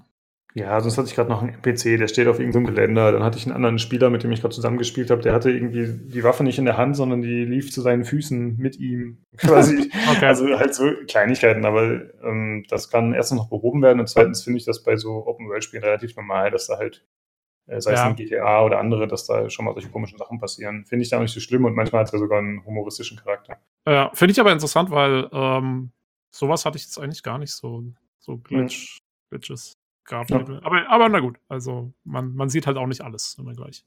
Genau. Äh, weil ich hab's, ich hab's eigentlich, also ich hab's relativ lang gespielt. Ich hab's äh, Ah, oh, es ist ja eigentlich schwer. Es wird ja leider auch nicht angezeigt im Ubisoft-Dingens. Ähm, aber ich glaube, also bestimmt acht Stunden oder so. Ich habe alles mhm. gemacht, was, was möglich war in der Demo. Also acht, neun Stunden, glaube ich, war ich damit jetzt beschäftigt. Also, wenn du das Spiel eben starten willst, dann siehst du, wie lange du gespielt hast, weil dein, wenn du nur einen Charakter gespielt hast, dann wird dir die Zeit für den Charakter angezeigt. Oh, echt? Oh, okay, das habe ich nicht gesehen. Ja, ja bei mir waren es so drei, vier Stunden, glaube ich. Ähm, ja, also ich muss sagen, was für mich oder erstmal andersrum. Ich bin eher ein bisschen negativ voreingestellt reingegangen. Ja, erstmal hast du, hast du The Division 1 gespielt. Ich habe nur die Trial-Version gespielt, was im Grunde auch sowas wie eine Beta war von Division 1, was noch mhm. vor Release rauskam. Und ähm, da habe ich tatsächlich dann die Kritikpunkte von vielen geteilt, vor allem die der Bullet Sponges. Was du ja. auch vorhin schon erwähnt hast, dass man einfach so vielen Gegner reingepumpt hat, was ja offensichtlich einfach nur menschliche Gegner waren. Ja, wenn da halt so ein Typ mit einem Lendenschutz auf dich zugestürmt kommt und du musst da ewig auf den drauf schießen, das fühlte sich halt ein bisschen komisch an. Das ist, und vor allen Dingen fühlt es sich komisch an, weil The Division sonst eben einen so voll auf realistisch macht. Ja, was die Grafik genau. angeht, was die Story angeht und so weiter. Das soll, das soll, alles so, das kommt wahnsinnig realistisch rüber. Man muss auch sagen, also ich meine, äh, New York in The Division 1 war extrem gut umgesetzt. Deswegen macht es mir auch so viel Spaß, weil ich erkenne teilweise wirklich die Straßenzüge wieder. Ähm, und, und, und also, wenn es in dem Spiel schon so weit geht, dass ich einen bestimmten Laden an einer bestimmten Ecke denke, dass ich den jetzt gleich wieder sehe, den ich aus dem echten Leben kenne, dann, oder dass ich mein Lieblingsrestaurant in Chelsea suche, äh, dann hat das Spiel was richtig gemacht. Also, das ist wirklich Hammer, äh, wie, wie realistisch das in der Hinsicht aufgezogen ist. Und auch, ich finde auch so, äh, wie, die, wie diese Agents, wie die angezogen sind, wie die laufen und so, das ist alles, ja, versucht eben einen auf realistisch zu machen. Und dann hast du halt einen Gegner, der so ein Hoodie anhat oder sowas und äh, der hält halt auf einmal zigtausend Schuss aus. Das ist halt schon merkwürdig bei The Division 1. Aber ansonsten äh, muss ich schon sagen, gehe ich mal davon aus, dass du noch viel mehr Probleme gesehen hattest wie ich, weil ich habe ja jetzt erst vor einer Woche angefangen und wenn du das noch vor dem Launch gespielt hast, das muss, also von dem, was ich gehört habe, hat sich ja Division 1 zumindest extrem verbessert über die zwei Jahre, die es jetzt raus ist. Ähm, ja, da würde ich auch von ausgehen. Das ist ja eigentlich immer das bei diesen äh, Games as a Service Spielen auch ein Anthem wird in zwei Jahren deutlich besser sein und Division 2 wird auch wieder deutlich besser sein. So war es mit Destiny auch. Also ja, das ist halt immer das, was man dann in Kauf nehmen muss, wenn man sozusagen Early Adopter ist. Ne? Sagt man, ich spiele es zum Release und ich mache die ganze Entwicklung mit und ich erlebe aber natürlich auch mehr Scheiße als. Oder ich warte, bis die Game of the Year Edition mit fünf Add-ons rauskommt oder fünf DLC und dann spiele ich es zwar zwei Jahre später und die Spielerbörse ist kleiner und der Hype ist weg, aber dafür habe ich ein deutlich besseres oder gepolischteres Spiel. Genau. Und da muss ich sagen, äh, ist mir schon mal positiv aufgefallen, dass, weil das kennt man ja auch öfters mal, dass äh, quasi, wenn jetzt der nächste Teil kommt, dass die erstmal wieder zwei Schritte zurückgehen, so wie bei Civilization zum Beispiel, das ja ganz gerne mal macht. Ähm, und dann wieder die Features wieder Stück für Stück nachliefert. Ähm, da muss ich sagen, ist mir jetzt schon mal positiv aufgefallen. Also The Division 2, die Beta, fühlt sich vom spielerischen her fast genauso an wie The Division 1 jetzt. Also es, es sieht mir so aus, als hätten sie quasi mit The Division 2 fangen sie an dem Punkt an, wo The Division 1 jetzt ist. Und mhm. können dann jetzt da wieder noch einen drauflegen. Aber äh, das fand ich schon mal nicht schlecht eigentlich, gleich mal zu Anfang. Ja. Äh, vielleicht einmal ganz kurz zum Einstieg. Ich meine, die meisten werden das Spiel kennen, aber nur einmal kurz, um die Eckdaten abzuhandeln. Äh, ein Ubisoft-Spiel mit der eigens entwickelten Snowdrop Engine, die ziemlich cool aussieht. Äh, das Ganze ist ein Third-Person-Deckungsshooter in einem realistischen Szenario in der nahen Zukunft, wo irgendwelche Seuchen oder anderen Katastrophen sich ausbreiten und man kämpft sich halt durch diese apokalyptische Welt. Und das Ganze ist ein Loot-Shooter. Ja. Genau. Ähm, mit, mit, mit Koop-Ausrichtung auch. Äh, starken genau, Koop stimmt. Ja. Also, ich muss sagen, nachdem ich es heute gespielt habe, ich hatte überraschend viel Spaß, aber für mich war der Star eindeutig die Spielwelt. Mhm. Also wie diese Umwelt aussieht. Ich habe äh, auf mittleren Grafikeinstellungen gespielt. Ich hatte, weiß nicht, meistens so 50 Frames oder 60, manchmal ein bisschen drunter. Hm. Ich fand aber vor allem, was glaube ich im ersten Teil auch schon so war, aber hier kommt es mir noch ein bisschen abwechslungsreicher vor, weil die Welt einfach eben nicht immer diese New Yorker Häuserschluchten hat. Mhm. Fühlt sich ein bisschen schöner an, finde ich. Ähm, ja, aber wie die Welt einfach vollgestopft ist. Ja, also was da alles rumliegt, wie viel Müll da ist, wie viele Objekte da rumfliegen. Also das finde ich sehr, sehr beeindruckend, muss ich sagen. Ja, ja gerade in den Innenräumen, ja. Hm, ja, da auch, genau. Und man merkt halt, dass alles äh, von Hand gebaut ist, also dass wirklich äh, Überlegung reingesteckt wird, wo die Sachen stehen, wie das angelegt wird. Wenn du in eine Basis kommst, äh, wo die äh, Resistance sich quasi aufhält, wie das Ganze aufgebaut ist, was man da so sieht, das ist nicht wie in so anderen Spielen, zumindest so, wie ich es bisher gesehen habe. Ne? Ich habe jetzt natürlich nicht so den großen Einblick, aber ich habe nicht so, ich habe häufig Sachen gesehen, wo ich nicht das Gefühl hatte, okay, das Asset wurde, habe ich jetzt schon fünfmal vorher gesehen oder zehnmal, sondern dann ist halt einfach mal auf dem Dach bei so einer Basis ist so ein Pool, so, ein, so eine Dachterrasse mit Pool, ja, und das habe ich vorher nicht gesehen, dieses, äh, diesen Gegenstand sozusagen. Ja. Das fand ich ziemlich cool, dass das eben ziemlich organisch alles wirkt und, und dicht. Das verbreitet eine tolle Atmosphäre, auch ohne auch wenn da nicht viele NPCs sind. Alleine die, die Umwelt, die ist einfach ja. sehr gut gelungen, muss ich sagen. Ja, und was ich halt auch cool finde, ist es halt, es wirkt nicht wie so eine Spielwelt. Es wirkt wie eine echte Welt, weil das ist mir auch direkt aufgefallen, da hast du irgendwie so eine Mission und du gehst durch so ein Hotel durch zum Beispiel. Und es ist in, in jedem Stockwerk ist immer genau das, was du erwarten würdest, was das sein muss. Ja, also zum mhm. Beispiel da, wo die Gästezimmer sind, ähm, da äh, steht dann, hier steht ein Bett und, und, und, und da drüben ist ein Schrank und ein Sessel und so. Und dann gehst du irgendwie in den Keller Und im Keller sind dann nur irgendwelche, da stehen diese Putzwägen rum und ähm, du hast irgendwelche Leitungen und so. Das, also es sieht absolut wie, wie man es halt erwarten würde, wie so ein Haus aufgebaut ist oder wie so ein Hotel aufgebaut ist. Und dazu kommt ähm, zum Beispiel die zwei, also man, man, man kann ja die ersten beiden Hauptmissionen spielen und einen ganzen Haufen Nebenmissionen. Und in der zweiten Hauptmission äh, geht man, äh, muss man, wie man natürlich machen muss, wenn man in Washington ist, ja, äh, muss man die Declaration of Independence einsammeln. Aus irgendeinem Grund, weil es ein Symbol ist. Ja.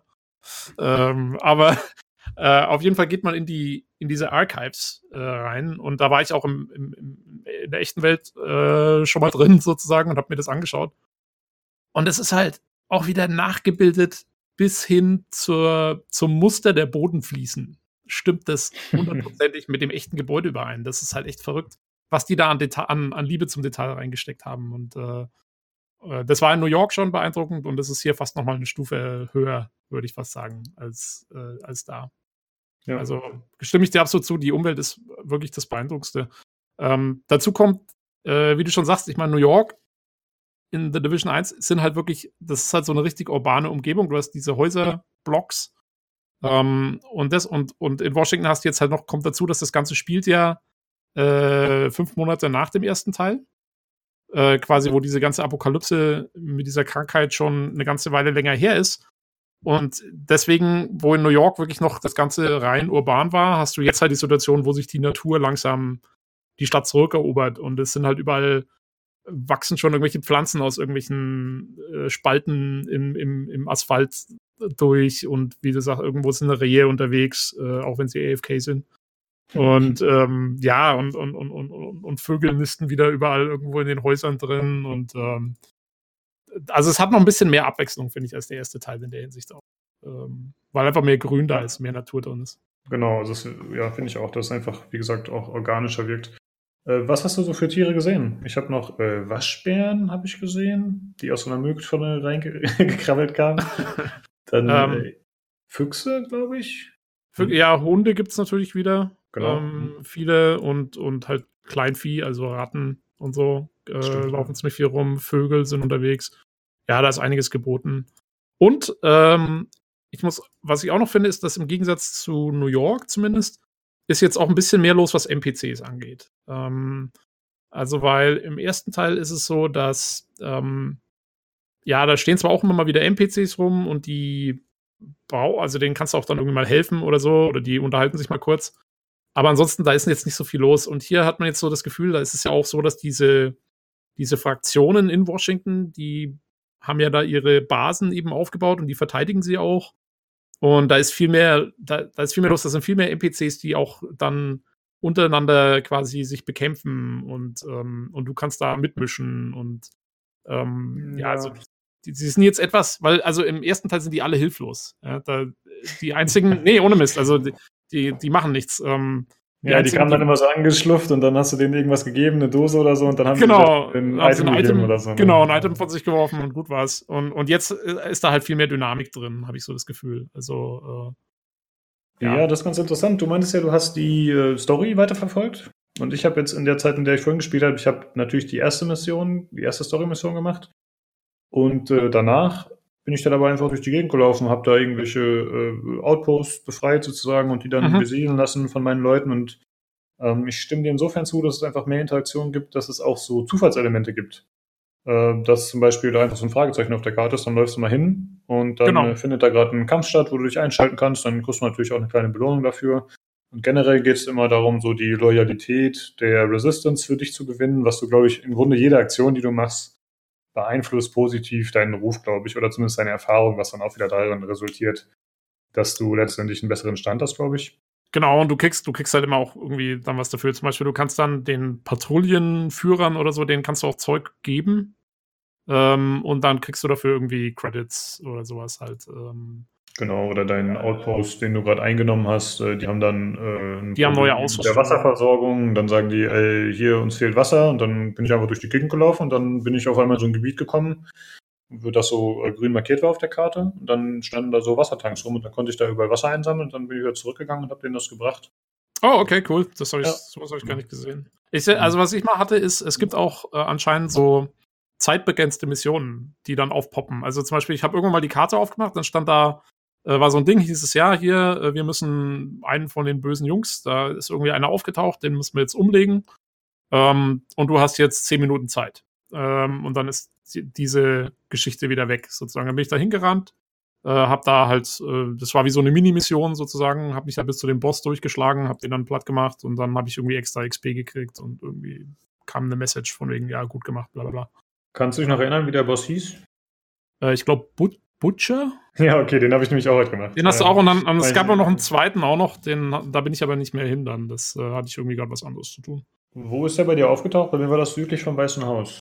Ja, so Süd, genau, also südlich also, da an dem. Äh, war wahrscheinlich das gleiche ersten Gebiet. Ja, okay, genau. finde ich ein bisschen schade, weil ich bin eigentlich davon ausgegangen, dass das äh, komplett zufallsbasiert ist. Also das es gibt auch noch. Sein, ja.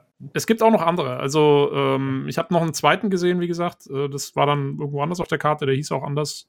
Kann natürlich sein, dass das dann so Stück für Stück immer für die, für die Leute gleich auftaucht. Das weiß ich natürlich nicht. Ja, vielleicht ist es jetzt auch nur für die. Äh, für die, Beta. Beta ah, oh, nee, das glaube ich eigentlich nicht. Also ähm, wäre irgendwie komisch, wenn sie das nicht auch so einbauen, weil. Ja, ich, ja, gut, kann sein. Aber ich, ich glaube, sie werden später es relativ einfach haben, wenn sie entweder Kritik kommen, bekommen oder sagen, ey, wir können das Ganze eigentlich ausbauen, dass sie sagen, okay, wir hauen jetzt hier Parameter rein und da kommen mal zufallsbasiert Bosse an bestimmten Positionen. Genau. Oder ja. an komplett zufälligen Positionen, ist eigentlich egal. Ja. Und äh, das, glaube ich, ist eine ganz gute Idee, um das Gameplay frisch zu halten. Selbst wenn ja. du dann immer nur ein Kopfgeld auf irgendwen hast und den erledigen musst. Aber ja, wobei, also ich glaube auch, sie machen es nicht so ganz zufällig, weil ich musste dann auch durch so, ein, durch so eine Lobby irgendwie durch und so. Das waren schon so Set-Pieces so ein bisschen halt, ne? Die sie da hm, so quasi vorbereitet sind und dann, und dann passiert es da. Also, äh, ja. Also was meinst du jetzt durch eine Lobby? Also bist du quasi instanziert, hast du gespielt, oder? Nee, nee, aber, aber der, der Boss war jetzt, also der, ne? dieser Boss, der stand jetzt nicht irgendwo auf der Straße, sondern ich musste da halt in so ein Gebäude rein und, und halt äh, durch so ein, halt durch so eine Lobby durch und so ein paar Treppen hoch und so, und dann war der da irgendwo verschanzt. Also, ja, es war schon wie so eine, wie so eine Minimission. Also, es war jetzt nicht so, dass der einfach nur irgendwo steht. Ja, gut, das war bei dem Butcher, Butcher ja auch so, ja. Genau. Ja, der, der war es, also, genau, du hast wahrscheinlich genau das gleiche gemacht wie ich. Aber warte mal, nee, aber war der bei dir drin? Weil bei mir war der nicht innerhalb eines Gebäudes.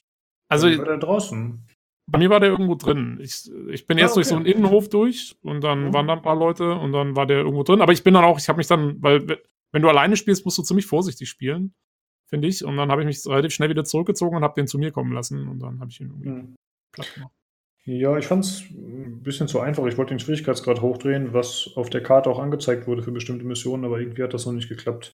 Das war auf ja. Schwierigkeitsgrad einfach also, eingestellt, glaube ich. Man muss auch, wenn wir eh schon gerade darüber reden, äh, ich finde auch, weil wir ja gesagt haben, der erste Teil hat so diese Bullet Sponges. Hm. Äh, da muss ich sagen, der zweite Teil jetzt hat es ein bisschen zurückgefahren, finde ich. Also es geht, man braucht jetzt, man braucht zwar immer noch irgendwie zwei, drei Schuss oder so, aber es geht relativ schnell, jetzt habe ich so das Gefühl. Um einiges schneller als beim ersten Teil, mhm. äh, die Gegner auszuschalten. Und äh, was ich eigentlich auch ziemlich cool fand, ist, die gerade so Bossgegner, die haben ja jetzt, also die haben ja Rüstung und Lebensenergie. Das hatten sie im ersten Teil auch schon. Aber jetzt kannst du quasi einzelne Rüstungsteile denen kaputt schießen und dann haben, also du machst quasi selber damit den Weak Point. Ne? Also äh, quasi, wenn du die, die gleiche Stelle wieder triffst, wo du eben schon seine Rüstung kaputt geschossen hast, dann schadest du seine Lebensenergie direkt und kannst ihn quasi ausschalten, ohne seine ganze Rüstung kaputt zu machen. Was ich eigentlich ziemlich, das ist eigentlich eine coole Idee, finde ich. Ähm, das ist echt cool, war mir nicht so bewusst geworden. Also ich habe das mit der Rüstung gesehen, dass man die wegschießen muss, aber ich dachte, ich schieße einfach auf ihn drauf und dann platzt nach und nach alles ab. Ja gut, das kannst du natürlich auch machen. Ja gut, aber, aber das kann, Also ich habe beim, beim letzten Bossgegner von der ersten Mission da, der Typ, dem habe ich nur seinen Helm weggeschossen.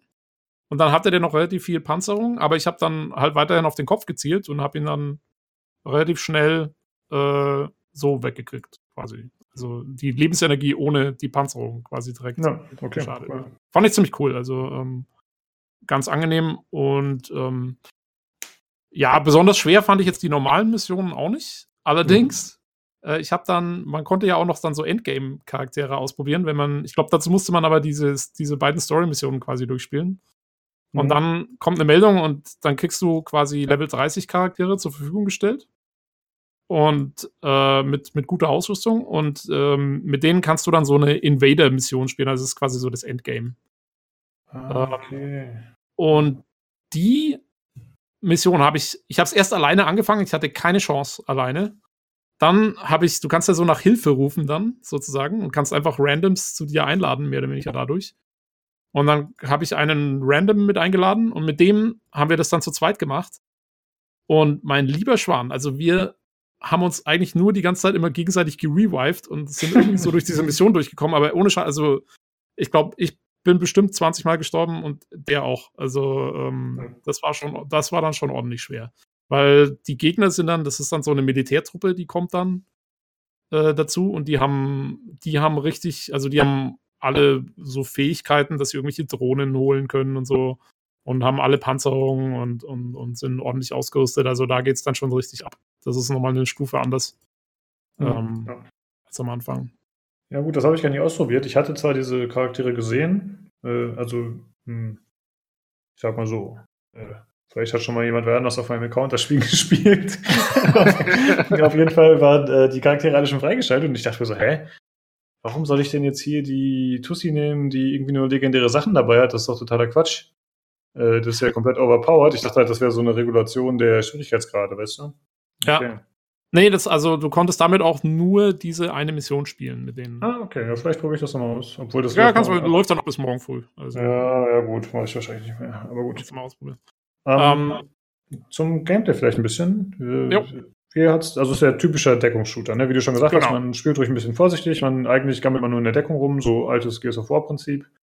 Und äh, äh, ja. Ja, ich, also ich finde, es spielt sich vom, vom eigentlichen Gameplay her praktisch genauso wie Division 1. Also ich habe ja, ich, ich mhm. bin ja quasi, ich habe Division 1 gespielt, habe das andere Spiel installiert, Division 2 Demo, äh, Beta, und bin quasi direkt vom einen ins andere und ich musste mich überhaupt nicht umstellen. Also es ist wirklich praktisch genau das Gleiche. Ähm, und ja, ist halt sehr typisch. Eigentlich brauchst du dazu nicht viel sagen. Ne? Es halt zwei Skills und dann später drei. Ähm, zwei Waffen, eine Handfeuerwaffe, die unendlich viel Munition hat, was ich immer ganz kurios finde. Ähm, und ja, machst halt schön deinen Deckungsshooter-Gedöns irgendwie. Ich finde auch, so schön die Umgebungen gestaltet sind und so schön die Missionen aussehen und so weiter, im Prinzip ist es vom Gameplay her ziemlich belanglos, ne? Weil du, du rennst eigentlich nur von Raum zu Raum. Äh, und dann hast du immer so ein Shootout. Das sind ja quasi dann Wellen von Gegnern, die irgendwie kommen, die machst du platt. Und dann gehst du zum nächsten Raum und machst weiter und ab und zu musst du mal einen Schalter drücken. Mehr ist da nicht. Äh, das ist auch schon im ersten Teil eigentlich auch schon so. Ähm, aber ja, also fast ein bisschen schade irgendwie, finde ich, dass da ein bisschen mehr Variabilität ist, dass du mal, weiß nicht, dass du mal irgendwie, gerade mit der Koop-Komponente, gut, ich meine, du sollst das ja auch alleine spielen können, aber dass du mal irgendwie irgendwo was aufsammeln und wohin bringen musst. Das gab es im ersten Teil auch ab und an. Äh, vielleicht gibt es das natürlich dann auch irgendwann mal, aber in der Demo, also in der Beta hat man jetzt davon noch nichts gesehen. Ähm, mhm. Insofern, ja, das Gameplay funktioniert. Ich finde es spaßig, ich finde es cool. Also mir gefallen ja so Deckungsshooter sowieso ganz gut. Ähm, aber es ist jetzt nichts Neuartiges oder irgendwas. Äh, hm. Macht nichts groß anders. Ja, ähm, äh, ich stimme dir auf jeden Fall zu. Also ich habe jetzt in den paar Stunden habe ich diese, habe ich das noch nicht als Kritikpunkt gesehen, dass man halt tatsächlich eigentlich nur hinter einer Deckung covert und ein bisschen rumballert. Aber du hast schon recht, das ist jetzt äh, nicht eine Innovation bin halt ja, ich halt, also, wie gesagt, ich habe vorher eine ganze Woche lang Division 1 gespielt. und dann ist mir jetzt halt aufgefallen, dass es eigentlich genauso weitergeht. Ja, genau. Ja, was äh, finde ich wieder sehr gut gelungen ist, ist dieses Deckungssystem, was es, glaube ich, im anderen Teil auch schon gab, im Vorgänger, wo du halt äh, kontextsensitiv auch wieder einfach die Deckung wechseln kannst. Mhm. Äh, das funktioniert sehr, sehr gut, finde ich, dass du Deckungen einfach überspringen kannst. Also es gibt zwar nicht so viele, äh, ich sag mal, Bewegungsmöglichkeiten, aber die, die drin sind, funktionieren in der Regel gut und funktionieren auch so, wie man es sich vorstellt. Also ja. man kann mal eben, wenn man auf dem Auto äh, zuläuft und dann drückt man eben diese Übersteigentaste, dann slidet man kurz über die Motorhaube und ist drüber. Ja, das ist, hm? Ich finde, es spielt halt auch wieder in, diesen, in dieses realistische Flair mit rein. Ne? Du bist halt kein Übermensch, der irgendwie diese 5-Meter-Sprünge machen kann oder so. Nee, aber du kannst halt über, über so ein Auto drüber sliden oder dich irgendwo hochziehen und so. Also alles, wo du denkst, du müsstest es jetzt machen können, kannst du eigentlich normalerweise auch machen. Das ist eigentlich schon genau. cool. Und ich finde, das aus in die Deckung rein und aus der Deckung rauskommen funktioniert jetzt ein bisschen so crisper als im ersten Teil. Weil im ersten Teil habe ich ab und an schon immer mal Probleme, dass ich irgendwo so ein bisschen hängen bleibe äh, oder Stress habe, aus der Deckung zu kommen. Gar wenn einer so eine Granate wirft und ich will da schnell weg, dann fiddle ich irgendwie da so ein bisschen rum und der macht nichts so, wie ich das will. Und das Problem hatte ich jetzt in der, in der Beta nicht mehr. Also da geht es wirklich zack, zack, zack, eigentlich ja. besser. Da kann ich mich leider nicht mehr dran erinnern, aber wie machst du das dann äh, im ersten Teil oder generell? Drückst du dann die Taste weg von der Deckung oder drückst du die Taste, mit der du auch in Deckung gegangen bist, um dann wegzurennen? Ähm, also wenn ich die Taste, wenn ich die Leertaste drücke, mit der du in Deckung gehst, ähm, dann will er ja die Deckung ändern. Und wenn da nichts mhm. ordentliches in der Nähe ist gerade, dann macht er da auch irgendwie nicht so wirklich was mit. Und wenn, um aus der Deckung rauszugehen, musst du eigentlich quasi die Richtungstaste von der Deckung wegdrücken.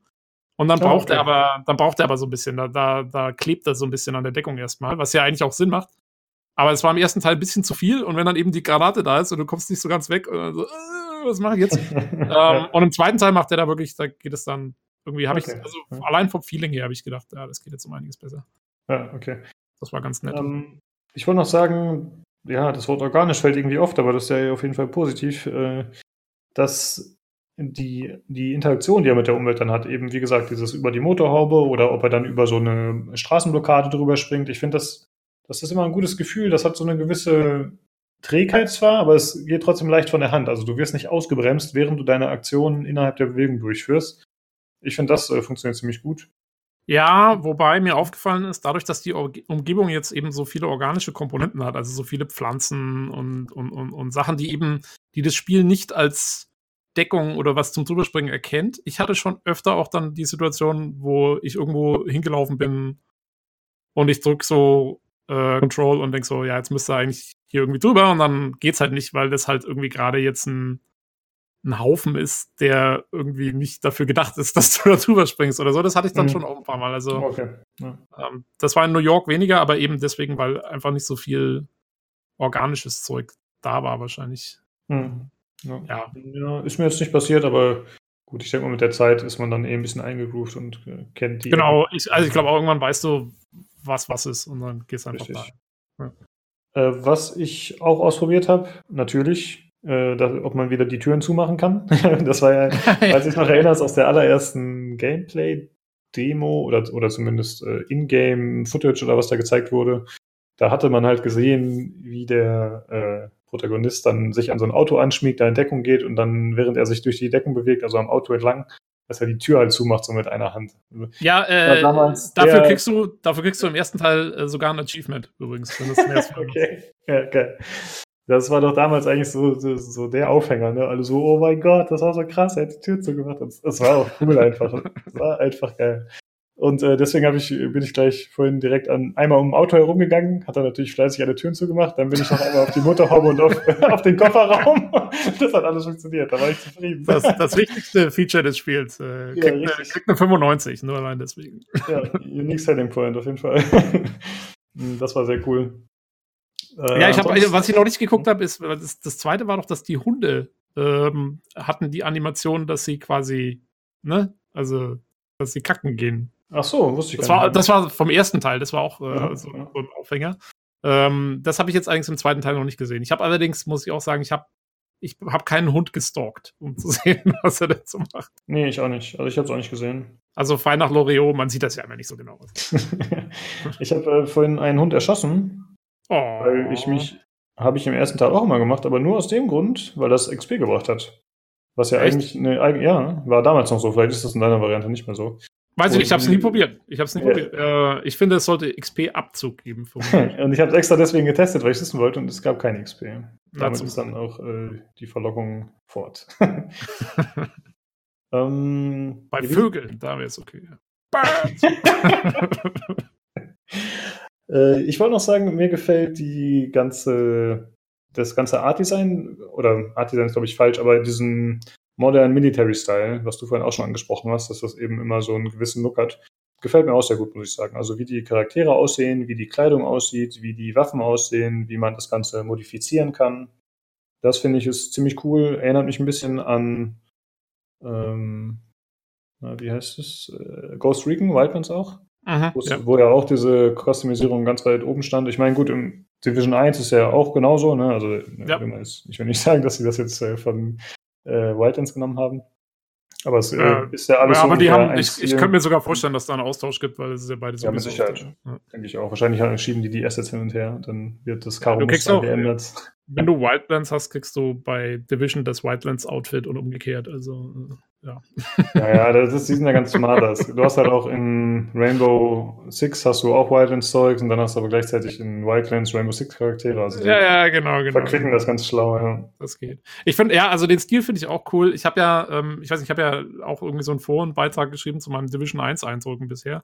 Mhm. Und äh, ich finde nur das Einzige, was ich halt lustig finde, ist, ähm, die Story ist ja, also du bist ja dieser Division Agent, ne, also von der Strategic Homeland Division und die haben ja quasi, also diese Leute, die du da spielst, das sind ja Schläferagenten, also die haben quasi die Strategic Homeland Division trainiert diese Leute im äh, quasi ne, Gebrauch von Feuerwaffen und, und technischen Mitteln und so weiter und so fort. Und dann werden diese hochqualifizierten Agenten als Schläfer wieder in die eigene Bevölkerung eingebracht. Keiner weiß, wer die sind. Also es könnte, könnten deine Freunde sein, es könnten deine Nachbarn sein, es könnte deine Kollegen sein und niemand weiß das.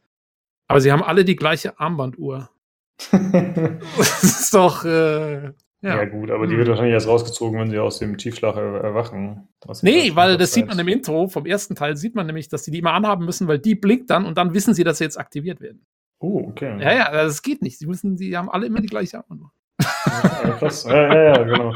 Hat die eigentlich, äh, hat die innerhalb des Spiels auch eine visuelle Funktion im Sinne von, zeigt die irgendwas an oder so? Nee, ne? Also so wie zum Beispiel, mm. also ich meine, hat die äh, irgendeine UI-Funktion oder ersetzt sie irgendeinen HUD-Teil oder so? Nee, leider nicht. Ich habe auch mal, ich habe mal geguckt, Schade. man hat ja auch diesen, diesen orangenen Kreis hinten da immer auf dem Rucksack drauf. Genau. Äh, und da hätte ich auch gedacht, dass das vielleicht irgendwie die Lebensanzeige ist oder so, aber nee, das ist einfach bloß Coolness-Faktor irgendwie anscheinend. Ja, wäre smart gewesen, ne? wenn sie es so ein bisschen. Ja, so äh, Dead Space-mäßig halt. Genau. Ja. Ja. Schade, verpasste Chance. Gerade nach dem ersten Teil hätten sie immer drauf kommen können. Ja, sie müssen sich ja noch was für Division 3 aufheben. Ja, richtig. Schlau vorausgedacht, ja.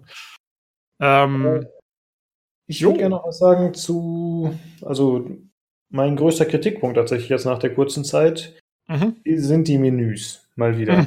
bei Anthem und hier ist es noch schlimmer, finde ich. Mhm, ja, Eine Katastrophe. Du hast so viele verschiedene Buttons. Du hast Buttons, die du kurz drückst, die du gedrückt halten musst. Im nächsten Menü musst du Escape drücken, im nächsten musst du, um rauszukommen, das drücken. Ey, es ist so dumm. Es ist gar keine Kohärenz vorhanden, habe ich das Gefühl. Das ist richtig nervig und kleinteilig auch. Es ist nicht, du hast nicht ein großes Inventar, sondern wenn du deine, deinen Waffenslot anpassen musst von Waffe 1, dann klickst du da drauf, dann musst du da durchscrollen, alles ist, dann musst du wieder auf die Waffe klicken, dann musst du, aber um die Waffe anzupassen, kannst du nicht draufklicken, sondern du musst V drücken. Es ist zum Kotzen, Alter. Ich, sag, ich sag, und ich sagte, es ist, es ist schon, es ist schon ein gewisser Schritt nach vorne von Division 1. Mhm. Also, das ist wirklich, aber nicht viel. Also, die, sind, die nehmen sich eigentlich nicht viel und das sind beide, also, die sind schlimmer als äh, Mass Effect Andromeda. Und das will was heißen. Ist, für mich ist das das absolute rote Tuch. Ähm, aber ja. ja, Division ist noch schlimmer, weil es ist wirklich, wie du sagst, es ist einfach unglaublich, äh, wie verschachtelt man das aufteilen kann alles. Ähm, mhm. Was ich ganz nett finde beim zweiten Teil ist jetzt die Symbole für die Ausrüstungsgegenstände sind jetzt immerhin, sehen so aus wie die richtigen Ausrüstungsgegenstände und sind nicht mehr so komische, äh, ja, so diese, diese, diese Blueprint-Zeichnungen wie im ersten Teil. Okay, ähm, so Überbegriffe quasi, so Klassen waren das dann oder was? Ja, so wie so Schemen, Schemen oder wie sagt man so, okay. so ausgeschnittene Dinger halt so. Ähm, und jetzt sind wenigstens, sieht man wenigstens die Waffe, wenn man sie dann ausrüstet und so. Ähm, das ist schon mal eine Verbesserung, aber ja, also von der Menüführung her, nee, das ist wirklich, das ist grauenvoll. Also das packe ich auch nicht. Ähm, ja. ja. Ist zum Glück was, damit kann ich immer ganz gut leben, da muss man halt mal durch, aber okay. Ähm, aber ja, schön ist es auf jeden Fall nicht, das stimmt. Ja, ich kann mir vorstellen, das ist ein Spiel, was sich mit Controller in der Hinsicht deutlich besser spielt, wenn man durch die Menüs durchnavigiert und so. Ich meine, mhm. klar, mit der Zeit wird man beim PC auch klarkommen, aber es ist eindeutig nicht darauf ausgelegt. Das merkt man vorne und hinten. Ja, ja. Ich meine, ich finde halt, also mit Controller, ja, ob es sich besser spielt, weiß ich nicht. Ich meine, es geht halt mit dem Controller wieder nicht anders. Du musst halt diese ganzen komischen Geschichten mal machen. Mhm. Es ist halt darauf ausgelegt, dass es auch mit dem Controller geht, aber ja, also toll ja. ist es auf jeden Fall nicht. Es hat auch, ja, anscheinend hat bei, bei den Leuten, die das programmieren, noch nie einer was von einem Mouse-over-Tooltip gehört oder sowas, womit man vielleicht mal irgendwie eine Info anzeigt. Nee, das stimmt, du hast recht. Ja. ja ähm, gerade, bei so, gerade bei so einem Looter-Shooter-Dingens, ne? Also, ja. das ist ja, soll ja so ein bisschen diesen Diablo-Effekt haben und die hatten schon 1997 ihre Mouse-over-Dinger. ja, äh, es ist auch so, dass ich eigentlich, ja, wenn, wenn ich was Neues finde, dann sehe ich, ja, ein Loot. Oh scheiße, ich muss Loot im Menü irgendwie verarbeiten in meinem Inventar. und dann gibt es zum Beispiel so eine Taste, wenn du, wenn du den Loot siehst, dann kannst du ihn direkt zu Schrott, als Schrott markieren. Das heißt, das heißt, du nimmst den geil, also du, du nimmst ihn ins Inventar, aber er ist automatisch dann zum Verkauf, sozusagen, wenn du zum nächsten Händler gehst, machst du Schrottverkauf und dann wird das direkt verranscht. Ja. Aber wenn ich das aufhebe und direkt als Schrott markiere, dann wird mir das trotzdem in meinem Inventar noch mit einem Ausrufezeichen ange angezeigt. Selbstverständlich. Ja, weil der Schrott ist ja neu. ja, du brauchst ein Ausrufezeichen hinter deinem Schrott. Ja, richtig. Also, ich ja, kann eine Sache mit Doppelklick nicht anlegen. Geht nicht. Warum nicht? Ich habe doch eine Maus, lass mich doch benutzen. So das. Nee, nee, nee, nee, so einfach ist das nicht. Ähm, ja, äh, also, nee, das, das ist einfach von vorn bis hinten irgendwie nichts. Ich, ich verstehe es auch nicht, weil ich meine, du kannst ja so ein Live as a Service, bla bla bla Ding, kannst du doch patchen ohne Ende. Da muss sich doch ja. mal irgendjemand beschwert haben, dann mache ich halt mal eine Änderung von meinem Inventar. Ja, ähm, wahrscheinlich gibt es einfach nicht genug Leute, die sich beschweren. Ja, vielleicht spielen es zu viele mit Controller, wer weiß. Ja, möglich, ja. Also das ähm, war wirklich mein Kritikpunkt. An ja, nee, ja, das hat mir überraschend gut gefallen. Ja, mir auch. Und äh, da will ich jetzt noch, also eine positive Sache, die ich unbedingt noch erwähnen muss, ist, ähm, was auch sehr viel besser ist als bei The Division 1, äh, finde ich, ist die, der Progress durch diese ganze Geschichte. Also im ersten Teil war es ja noch so, du hast quasi diese Basis freigeschalten, ne? also was jetzt das White House ist. Damals war es das Post Office. Ähm, und diese Basis hast du in The Division 1, machst du quasi Missionen oder du hast so Encounters in der, in der Welt und damit kriegst du so, ja, so, so, so, eine, so eine Währung, mit der du diese Basis quasi Stück für Stück upgradest. Und äh, du musst quasi genug von der Währung sammeln, dann gehst du in so ein Computerterminal hin, kannst einfach irgendwas freischalten. Und das ist jetzt mal einiges cooler, weil du hast jetzt, ist das wirklich alles sehr verquickt. Also du hast diese, diese Zivilisten haben ja ihre kleinen Basen da aufgebaut in diesen einzelnen Bereichen der Map. Also eine konnte man ja jetzt ja besuchen, diese auf diesem Rooftop. Mhm. Und da stehen diese ganzen NPCs in der Gegend rum und du musst dann, du erfüllst zum Beispiel die erste Mission, das ist dann auch die erste Story-Mission, wo du die Tochter von so der Chefin da irgendwie befreist. Und dann, da als Belohnung für die Mission kriegst du, kannst du dann eine rekrutieren, die dann in deiner Hauptbasis den Crafting Table sozusagen äh, bemannt. Und dann kannst du craften und das ist dein Upgrade für die Hauptmission. Und dann kriegst du in diesen Zivilistengebieten kriegst du auch Nebenmissionen. Und da ist es auch nicht mehr so, das war nämlich, ah, das ist bei The Division als auch so ein Ding, diese Nebenmissionen. Wie gesagt, das Spiel macht ja voll auf realistisch, aber diese, du kriegst in jedem Safe House im ersten Teil, kriegst du einen, der gibt dir immer Nebenmissionen.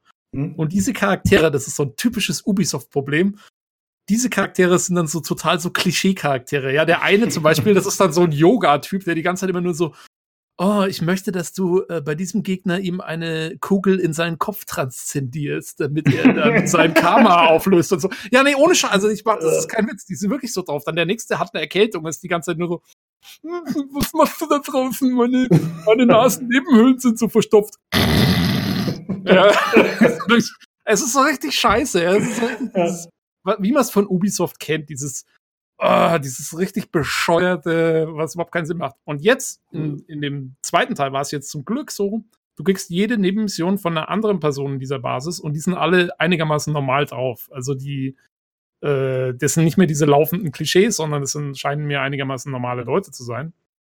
Ist jetzt auch nichts, worüber man nach Hause schreiben muss, aber es ist äh, besser auf jeden Fall als im ersten Teil und das äh, ja hat schon hat irgendwie mehr Flair gehabt. Also ich bin dann eine Nebenmission zum Beispiel geht dann ins ins Büro vom FBI äh, und so, also ins, in dieses Hauptquartier vom FBI und so. Äh, das sind schon wieder, das sind wieder coole Sachen dabei und ähm, ja, also da das fand ich sehr sehr cool. Mhm. Ja. Äh, wie findest du generell ist die Story präsentiert? Also man hat ja wieder bei den Hauptmissionen hat man so Videos, wo man eben mit den Charakteren interagiert und ansonsten hat man, glaube ich, wieder viel diese Hologramm-Dinger, wo du halt äh, irgendwie so eine, ja, so äh, en, en, oh, en, ja, du weißt schon, Storytelling aus der Welt, wie heißt das? Environmental, Environmental Storytelling, ja. ja. Genau. Ähm, ja, und du findest auch wieder viel so Tonbänder und Handyaufnahmen und Anrufbeantworter und alles so ein Krempel. Ja, was mir dabei positiv aufgefallen ist bei diesen Handyaufnahmen, dass das verschiedene Telefone sind. Ja, mal hast du so ein Klingeln, mal hast du nur ein Vibrieren, mal hast du irgendwas anderes. Also es ist natürlich immer das Gleiche im Prinzip, aber das Ganze wird so ein bisschen abwechslungsreicher gestaltet, alleine durch einen anderen Klingelton. Fand ich ganz smart eigentlich. Ja, ja, wobei man natürlich sich dann trotzdem die Frage stellen muss, wieso das Handy dann seit fünf Monaten klingelt. Ja, ich habe vorhin auch einen Friseur gesehen, wo einfach noch die Neonleuchten an sind. Da dachte ich mir auch so, hä? Okay. ja, man weiß es nicht. Sie werden ihre Gründe haben, ja. Ja, eben. Ähm, ja, äh, nee, fand ich okay. Also ich finde jetzt, wie gesagt, ich meine, es ist, es ist ein Looter-Shooter, der auf Koop ausgelegt ist. Und dafür finde ich die Story eigentlich ganz cool. Wie gesagt, ich war schon beim ersten Teil jetzt überrascht. Ich hatte mir weniger erwartet, als man letztendlich da jetzt äh, gekriegt hat. Mhm. Und im zweiten Teil haben sie da nochmal, finde ich, eine Schippe draufgelegt, habe ich so das Gefühl. Also jetzt zum Beispiel, zumindest die Hauptmissionen kriegen ja dann immer auch so kleine Videos äh, zum Einstieg für die Dialoge und, und zum Ausklang. Ähm, also da habe ich jetzt keine, das scheint mir alles ganz nett gemacht zu sein. Also ich finde, man kann den ersten Teil schon recht gut als Singleplayer-Spiel erstmal durchspielen. Und beim zweiten Teil scheint mir das mindestens genauso gut zu sein, wenn nicht sogar vielleicht noch eine Ecke besser. Ja. Also ich bin auch, äh, wie gesagt, positiv überrascht alles in allem. Also ja. Äh, ja. Und vor allen Dingen, hm? oh, was so wunderschön ist, es ist mal, es ist so ein apokalyptisches Krankheitsszenario, was keine Zombies hat. Wie genial ist das denn? Ich habe, weil ich hatte echt ich, äh, das wusste ich auch nicht vorher. Ich habe gedacht, äh, The Division hat Zombies. Oder irgendwelche mutierten Viecher oder irgendwas. Das war mir eigentlich, hatte ich damit gerechnet. Und ich bin so froh, dass es keine hat. Das ist, äh, das hat, dadurch finde ich, hat es eine sehr geile Atmosphäre. Also, ja, das stimmt. Das ist tatsächlich auch nochmal was, was andere Spiele nicht so machen. Ja, ich mein, wenn jemand, äh, wenn jemand einen, einen inoffiziellen Prequel-Film zu The Division sehen will, auf jeden Fall mal Contagion anschauen. Ein echt cooler Film, äh, der wenn man die letzte halbe Stunde weglässt, als Prequel für, die, für das Spiel durchgeht. Hat sogar die gleiche, die gleiche Timeline. Äh, mhm. Sehr lustig. Ja. Äh, ja, generell, glaube ich, hat man es ja als Entwickler ein bisschen einfacher, wenn man sagt, okay, ich baue jetzt nur Menschen ein als Gegner. Ja, man muss natürlich weniger Models äh, erstellen ja. oder weniger anpassen, aber dafür hast du halt das Problem, dass du weniger du kannst nicht so variantenreiche Kämpfe, glaube ich, erstellen. Genau, das ist, glaube ich, das größere Problem eigentlich fast. Ja, ne? Also, weil ich glaube, der Grund, wieso die meisten Leute Monster machen, ist eben, weil die mal dann mehr aushalten können, anders drauf sind, irgendwie mehr Nahkampf machen oder so. Und das fand ich zum Beispiel im ersten Teil fand ich das sehr cool gelöst, weil da gibt es ja diese einzelnen Gangs. Und das eine zum Beispiel ist einfach nur so eine Gang, die einfach plündern will und das sind einfach irgendwelche Leute, die halt mit Waffen durch die Gegend laufen. Aber die eine Gang, zum Beispiel die Cleaner, das sind eigentlich, also das sind halt Leute, die quasi der Meinung sind, sie müssen diese, sie können dieser Krankheit nur beikommen, indem sie sie ausbrennen. Ja, und, die, ich erinnere mich, ja. Genau, und die haben halt, die laufen halt mit Flammenwerfern und so durch die Gegend. Ähm, und dadurch sind die auch sehr, also das sind schon anders drauf als jetzt die anderen, die nur da zum, zum, also mit Schusswaffen in der Gegend äh, unterwegs sind. Mhm. Äh, die, da haben sie es halt so gelöst, finde ich eigentlich auch ganz nett. Ähm, mal gucken. Ich habe jetzt hier man hat ja bis jetzt eigentlich nur eine Fraktion gesehen, diese Hyenas da, diese ja, genau. Gangster, genau. und die sind halt so Standardware. Ähm, und die, gut, ich meine, diese, die, die man da im Endgame jetzt gesehen hat, diese Black Tusks, diese Military-Leute, die haben halt noch ein bisschen mehr drauf. Ähm, aber im Prinzip, ja, so viel anders ist das dann auch nicht. Also, ähm, die lassen halt dann hier und da nochmal eine Drohne los oder so, aber ansonsten ballern die auch nur durch die Gegend. Ja, wo du gerade hier die Hyenas erwähnst, die werden ja in dem Intro, in dem gerenderten Intro kommen die vor. Ich finde dieses Intro, was, was, dann so aus dem Off gesprochen wurde, von so einer Frau erst und dann noch so einem Mann, das wirkte erst wie so ein Werbefilm. Das waren immer so Close-ups von irgendwelchen bestimmten Dingen, von so ja, genau. zum Beispiel. Und dann hast du halt immer so eine Stimme aus dem Off, die dir äh, was ins Ohr flüstert, weniger oder raunst. Ja, und es kam dann immer so auch als Text mit dazu, ne? Das war so. Ja, genau, das war diese dünne Schrift, diese stilisierte, alles so ja. ganz filigran. das war ein bisschen strange, aber war ja, okay. Aber ja, fand ich eigentlich nicht schlecht. Mich hat's, also ich fand ja auch damals den E3-Trailer eigentlich ziemlich cool gemacht, äh, mit, diesem, mhm. mit dieser realistischen Aufmachung eben. Und äh, das ging auch so ein bisschen in die Richtung. Also ja, so vom Stil her gefällt es mir echt gut. Also das mag ich eigentlich auch wieder am meisten dran. Ja. Ähm, was mir noch gut gefallen hat bei diesem Stil, ich glaube, das war beim Vorgänger auch schon so, dass die Informationen, die dir gezeigt werden in der Umwelt, jetzt zum Beispiel dein GPS, da hast du halt so, ein, so eine Linie, die quasi vor dir schwebt, wenn du möchtest, die dir anzeigt, wo du wann abbiegst. Ja, die ich aber ausschalte. Die ja, ich. ich habe die aktiviert und ich muss sagen, ich finde das cool, dass es einfach so ein, dieser Look, dass es so minimalistisch trotzdem noch gehalten ist, weißt du? Also es ist mhm. äh, relativ dünn alles, das gefällt mir ganz gut, muss ich sagen. Ja, ja. Ja, ist nicht so klobig irgendwie. Ähm. Genau. Jo. Ist halt was, ein bisschen was anderes. Und das sieht man, finde ich, auch in den Menüs und so beim Inventar. Ist halt alles ein bisschen kleiner gehalten. Jo. Ja, äh, wäre halt nett, wenn es auch noch benutzerfreundlich wäre. das wäre optimal, aber man kann halt nur eins von beiden haben. ja, man kann nicht alles haben. Ja. So genau. schaut's mal aus. Ja, also für mich war eigentlich klar, das ist ein Spiel, was mich nicht interessiert, was ich auf keinen Fall spielen werde. Und jetzt muss ich sagen, nachdem ich die Beta gespielt habe, ey, vielleicht will ich doch mal ausprobieren. Ja, also mir geht's tatsächlich ja. ähnlich. Also äh, gut, mir geht's auch so, weil ich jetzt eben von The Division 1 sehr positiv überrascht war, muss ich sagen. Ähm, dadurch bin ich jetzt auch schon recht positiv in die Beta reingegangen, aber es sieht auf jeden Fall gut aus. Ob ich mir jetzt gleich zum Release kaufen werde, naja, ich warte erst mal ab, weil also der erste Teil ist ja wohl auch noch um einiges besser geworden mit der Zeit.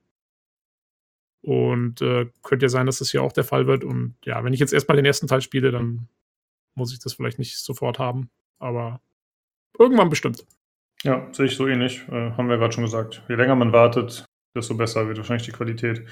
Ja. Ähm, hast du diese Diskussion mitbekommen an manchen Stellen über die vielen verschiedenen Release-Daten des Spiels? Nee. Also es gibt halt verschiedene Versionen und dann, also Diskussion ist vielleicht ein bisschen übertrieben. Ich habe das halt an ein, zwei Stellen gehört, aber in unterschiedlichen. Also du hast zum Beispiel äh, die Super Duper Ultimate Edition, die Deluxe Edition, die Standard Edition, die was weiß ich Edition. Es gibt halt bestimmt vier verschiedene, glaube ich. Aber es kommt doch am Und 15. März, dachte ich. Das kann sein, aber wenn du die. Und du kriegst mit ein paar Versionen kriegst du irgendwie diesen drei Tage oder vier Tage Pre. Ja, aber ich glaube, die Versionen haben dann auch verschiedene Pre-Zeiten. Also ich glaube dann, äh, je nachdem, welche Version du holst, kannst du dementsprechend früher oder später anfangen. Oh, echt? Das unterscheiden sich alle ein bisschen. Okay, also dann, mal wieder, Ubisoft hat es mal wieder geschafft. Äh. Also, glaube ich zumindest. Ich habe es jetzt nicht so extrem verfolgt, aber so habe ich es verstanden.